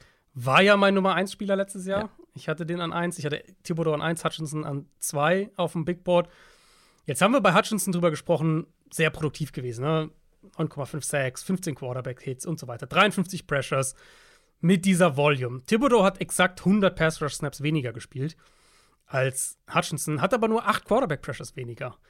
Wenn wir auf diese True Pass-Sets gucken, hatten beide die fast exakt gleiche Pass-Rush-Win-Rate ähm, und beide unter allen Rookie-Pass-Rushern mit mindestens 300 Pass-Rush-Snaps waren sie auch 1 und 2 in der Kategorie. Ich mochte Thibodeau eben mehr, weil ich mehr Explosivität, mehr Physis und mehr Upside auch in seinem Spiel gesehen habe. Wenn ich es heute re-ranken würde, würde ich die beiden immer noch an 1 und 2 setzen. Aber auch wenn ich jetzt, meine, ich hatte ja, wir haben jetzt ja gerade unser Ranking gemacht, wer waren die fünf besten letztes Jahr und da habe ich Hutchinson höher. Aber in der Production, im, in der Production Preview oder wie soll man sagen, Projection, so, so das meine ich. Für die nächsten zwei Jahre könnte ich mir eben gut vorstellen, dass Thibodeau zumindest da gleich zieht, weil ich dafür finde ich, hat er genug gezeigt ähm, in, in der vergangenen Saison. Ich habe dann auch so ein bisschen überlegt, wenn ich jetzt mein, wenn jetzt mein Big Board neu sortieren würde, wahrscheinlich hätte ich die beiden immer noch, also Hutchinson und Thibodeau jetzt immer noch Top 5 und immer noch direkt nacheinander. Ich meine, Sauce Gardner wäre ziemlich klar die 1, aber gut möglich, dass ich die beiden dann einfach an 2 und 3 so hätte, von der Reihenfolge her, oder an 3 und 4 oder sowas in der Richtung. Für mich gehört Thibodeau immer noch in diese Gruppe mit dazu. Ja, ich habe auch erwartet, dass du ihn äh, mit reinnimmst. Für mich spielte er auch in den Überlegungen eine Rolle, weil ähm, ich war nicht ganz, ganz so hoch, aber war auch noch mein Nummer 3 Spieler und das Mhm. ist einer, wo ich auch erwartet habe, dass er vielleicht ein, zwei Jahre braucht, um so richtig anzukommen. Bei Aiden Hutchinson habe ich das nicht gedacht und ähm, Mhm. die Tendenz gab es dann ja auch in diesem ersten Jahr. Mein Platz 5 soll ein Schocker werden, aber ich muss mich jetzt entscheiden, was Ja. für ein Schocker. Ah, ich finde es schwierig, weil ich habe hier drei Namen, nee, ehrlich gesagt sogar vier Namen, Sam die Howell. alle ein Schocker wären. Nur ich muss mich, muss mich entscheiden, auf welche Art und Weise Hm, ich jetzt ich- die Welt brennen soll ich sehen ein, zwei möchte. Sachen noch sagen, wenn ich noch überlegt hatte, oder willst du zuerst rausschießen? Sag mal ein, zwei Namen, weil wenn einer davon dabei ist, ist es nicht Schocker genug. Aber ich, Okay. ich kann es mir nicht vorstellen. okay. Ähm, also ich habe natürlich Pickens auch überlegt, George Pickens, einfach weil ich den Pre-Draft sehr mochte und ich finde, dass der eine sehr gute Rookie-Saison gespielt hat. Ähnliches Argument wie bei den anderen beiden Receivern. Wahrscheinlich wird die Production nicht ganz da sein, um ihn in den Top 5 zu packen. Ähm, ich finde, man kann zumindest über einen Offensive Tackle hier nachdenken. ja, Aber da habe ich ehrlicherweise nicht ganz die Überzeugung dafür gehabt. Ähm, ja, vor allem welchen. genau, also ja, es war jetzt wirklich so im Sinne von über einen. Ich habe keine spezifischen Sinn. Tyler Smith wäre vielleicht sogar meine erste Wahl, aber ähm, oder eben tatsächlich Braxton Jones, ähm, wenn wir ganz, ganz äh, bold bleiben. Einer von denen kann ich mir gut vorstellen, dass wir da in zwei Jahren drauf schauen und sagen, ja, das ist einer der besten Spieler dieser Klasse. Im Moment sehe ich es aber noch nicht. Und natürlich, wenn du bold äh, sein willst, kannst du natürlich auch James Williams hier sagen. Finde ich auch gut. Mein Nummer 1 Receiver würde ich auch gerne sehen. Ja, stimmt, kann natürlich auch sein. Den hatte ich jetzt gar nicht. Das ist ja der fünfte Name. Na, ich führe dich mal durch und Mhm. du kannst ja sagen, wo du Mhm. am ehesten zustimmen würdest. Also, wenn wir davon ausgehen, wir haben über die Quarterbacks gesprochen, die jetzt eine Chance bekommen. Sagen wir mal, Sam Howell oder Desmond Ritter schlägt Mhm. so richtig ein. Mhm. Und ist auch noch in, in zwei Jahren Starting Quarterback bei den Commanders, respektive den Ja. Falcons. Ja. Dann ist schon die Wahrscheinlichkeit da, dass man den hier nennen kann. Nehme ich aber keinen von. Ja, Purdy wäre natürlich die gleiche Argumentationslinie. Purdy. Aber ja, könnte man, könnte man argumentieren. Und da wir hier ja einfach nur die Qualität der Spieler ranken und nicht ganz so sehr auf Positional Value gucken, lachen, lacht mich vor allem, ich glaube, ich nehme Brees Hall. Hm. Ja, Brees Hall hat sieben Spiele gemacht. Hat 5,8 Yards pro Run, Mhm. 4,13 Yards nach Kontakt. Beides mit Abstand die meisten von allen Rookie Running Backs. Und da war ein Kenneth Walker, der eine echt gute Saison gespielt hat, mit dabei. Ja. Der hat die komplette Saison gespielt. Aber wenn Brees Hall die komplette Saison gespielt hätte, wäre Kenneth Walker, glaube ich, nicht der beste Running Back dieser Klasse gewesen nach einem Jahr. Wir wissen natürlich nicht, wie er zurückkommt. Bei den Jets tut sich offensiv natürlich einiges, aber die Offense kann natürlich auch besser werden. Und wenn er gut zurückkommt, individuell betrachtet, wenn er fit ist, dann mit einer Offense, wo der Ball sich besser durch die Luft bewegen lassen wird, mit einem besseren Quarterback aller Voraussicht nach, dann wird auch der Running Back davon profitieren. Und wenn der jetzt die nächsten zwei Jahre Bombenzahlen liefert, ja, warum nicht? Ja. Hall. Du, äh, halte ich für. Kenneth Walker war natürlich noch die andere Option. Und jetzt noch Ja. einer, Under the Radar. Den werde ich mal in einer anderen Rubrik mal nennen, wenn es darum geht, wer könnte so im zweiten Jahr überraschen. David Ojabo. Hm, ja, finde ich gut. Ich habe ein paar von diesen, äh, die hätte ich jetzt auch noch kurz angesprochen, weil ich habe ein paar von diesen Pass-Rushern, die entweder halt, also Ojabo war ja verletzt, ne, hat ja ähm, ganz lange auch noch gefehlt in der Saison. Aber der hat ein Spiel gemacht Ja, und genau. hat in dem Spiel schon ein Pressure und einen Sack. Ich weiß nicht, ob das dann der gleiche ist, aber er hatte schon Impact, obwohl er nur ein paar Snaps gespielt hat. Und ich finde, es gibt ein paar von denen, wo ich mir vorstellen könnte, dass die dieses Jahr in eine größere Rolle rutschen. Entweder weil das Team halt Spieler abgegeben hat, wie auch immer, oder neuer Coaching-Staff und sie können vielleicht sich da hocharbeiten. Und äh, Ojabo ist einer davon, Nick Bonito ist einer davon bei den Broncos. Ja. Und das wäre so mein absoluter Dark Horse-Spieler für diese Kategorie, einfach weil ich den Pre-Draft sehr, sehr mochte und ich finde, der ist halt in quasi idealen Umständen, was Coaching und die Leute neben sich angeht. Und das ist Drake Jackson von den Niners. Der äh, war ja ein später Zweitrunden-Pick. Letztes Jahr war er nur die Nummer 4 auf Edge, meine ich. Und, aber sie haben ja ihre 2 und 3 verloren. Heißt, Ja. es ist eine echte Chance, dass der halt, wenn er sich im Camp gut anstellt, dann auch wirklich startet, neben Bosa und Armstead und so weiter. Das könnte Ja, so einer sein, wenn der Call. jetzt zwei, zwei richtig gute Jahre hat. Dann haben wir den wahrscheinlich auch hoch auf dem Zettel. Guter Call. Gefällt mir. Damit sind wir schon durch. Mhm. Adrian. Das ist ja fast ein Downside Short geworden am Ende. Das ist wirklich sehr, sehr, sehr ungewohnt. Äh, sehr, sehr kurz. Nein.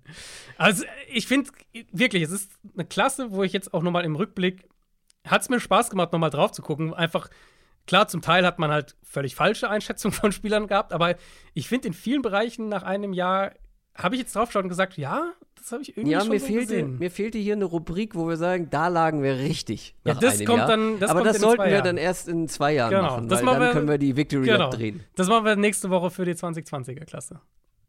Ja, da bin ich gespannt. Da habe ich mich noch gar nicht mit beschäftigt, bin mal gespannt, Ja. wo wir da richtig und wo wir da falsch lagen. Du sagst es, da schauen wir dann nächste Woche drauf. Abschließende Worte? Ähm, ich glaube, ich habe gar nicht viel. Ich habe Oh, danke. Ich, ich habe wirklich, wirklich viel zu sagen, nee. Äh, Rashad White. Rashad White haben wir heute kein einziges Mal angesprochen, obwohl wir den beide, glaube ich, Pre-Draft sehr, sehr mochten und der höchstwahrscheinlich starten wird dieses Jahr. Ja, da bin ich auf jeden Fall gespannt drauf. Sehr, sehr würde ich. Ähm, ach doch, natürlich. Den hatten wir, glaube ich, Running Back. beide Hallo. Top 5. Ja, eben. Den hatten wir beide. Das, das war unser Spieler noch, das weiß ich noch. Das war unser Spieler, den wir beide viel höher hatten als der Konsens. Beide Das Top war mir 5. gar nicht so bewusst. Und ähm, jetzt, also ich meine, es gibt natürlich auch schon Gerüchte, dass die Buccaneers irgendwie Sieg Elliott holen oder solche Späße. Stimmt. Aber das, der könnte durchaus als, als äh, Starting Back in die Saison gehen. Und wie gesagt, du sagst es äh, jetzt, wo ich daran denke, der hat uns gut gefallen. Der konnte Eben. auch den Ball fangen, ne? Ja, eben, ja. Rashad White, ich guck mal gerade hier. Rashad White. Also ich hatte den Ja, größte Stärke Receiving, Late Second Round, great Ja. bei mir. und Ui, ich, ui, unsere ui. klassische Runde auseinander. Ich hatte den späte dritte Runde. Ähm, aber ich hatte den über Damian Pierce zum Beispiel. Ich hatte den Ah, über das Brian Robinson, über James ja- Cook, über Auch. natürlich Al Jair, den ich halt recht spät hatte. Klar. Ähm, ja, also ich mochte den schon sehr. Ja, nur Damon Pierce war noch, äh, war noch davor bei mir in einem Tier und dann Brees Hall und Kenneth Walker natürlich. Ja. An 1 und 2. Aber das soll es jetzt gewesen sein. Das war unsere kleine Review auf den Draft 2022. Ich- Ich hoffe, es hat euch gefallen. Feedback wie immer gerne da, wo es geht. Und dann nächste Woche Review vom Draft 2020. Da bin ich sehr gespannt drauf. Habt eine schöne Woche. Macht's gut. Ciao. Ciao, ciao.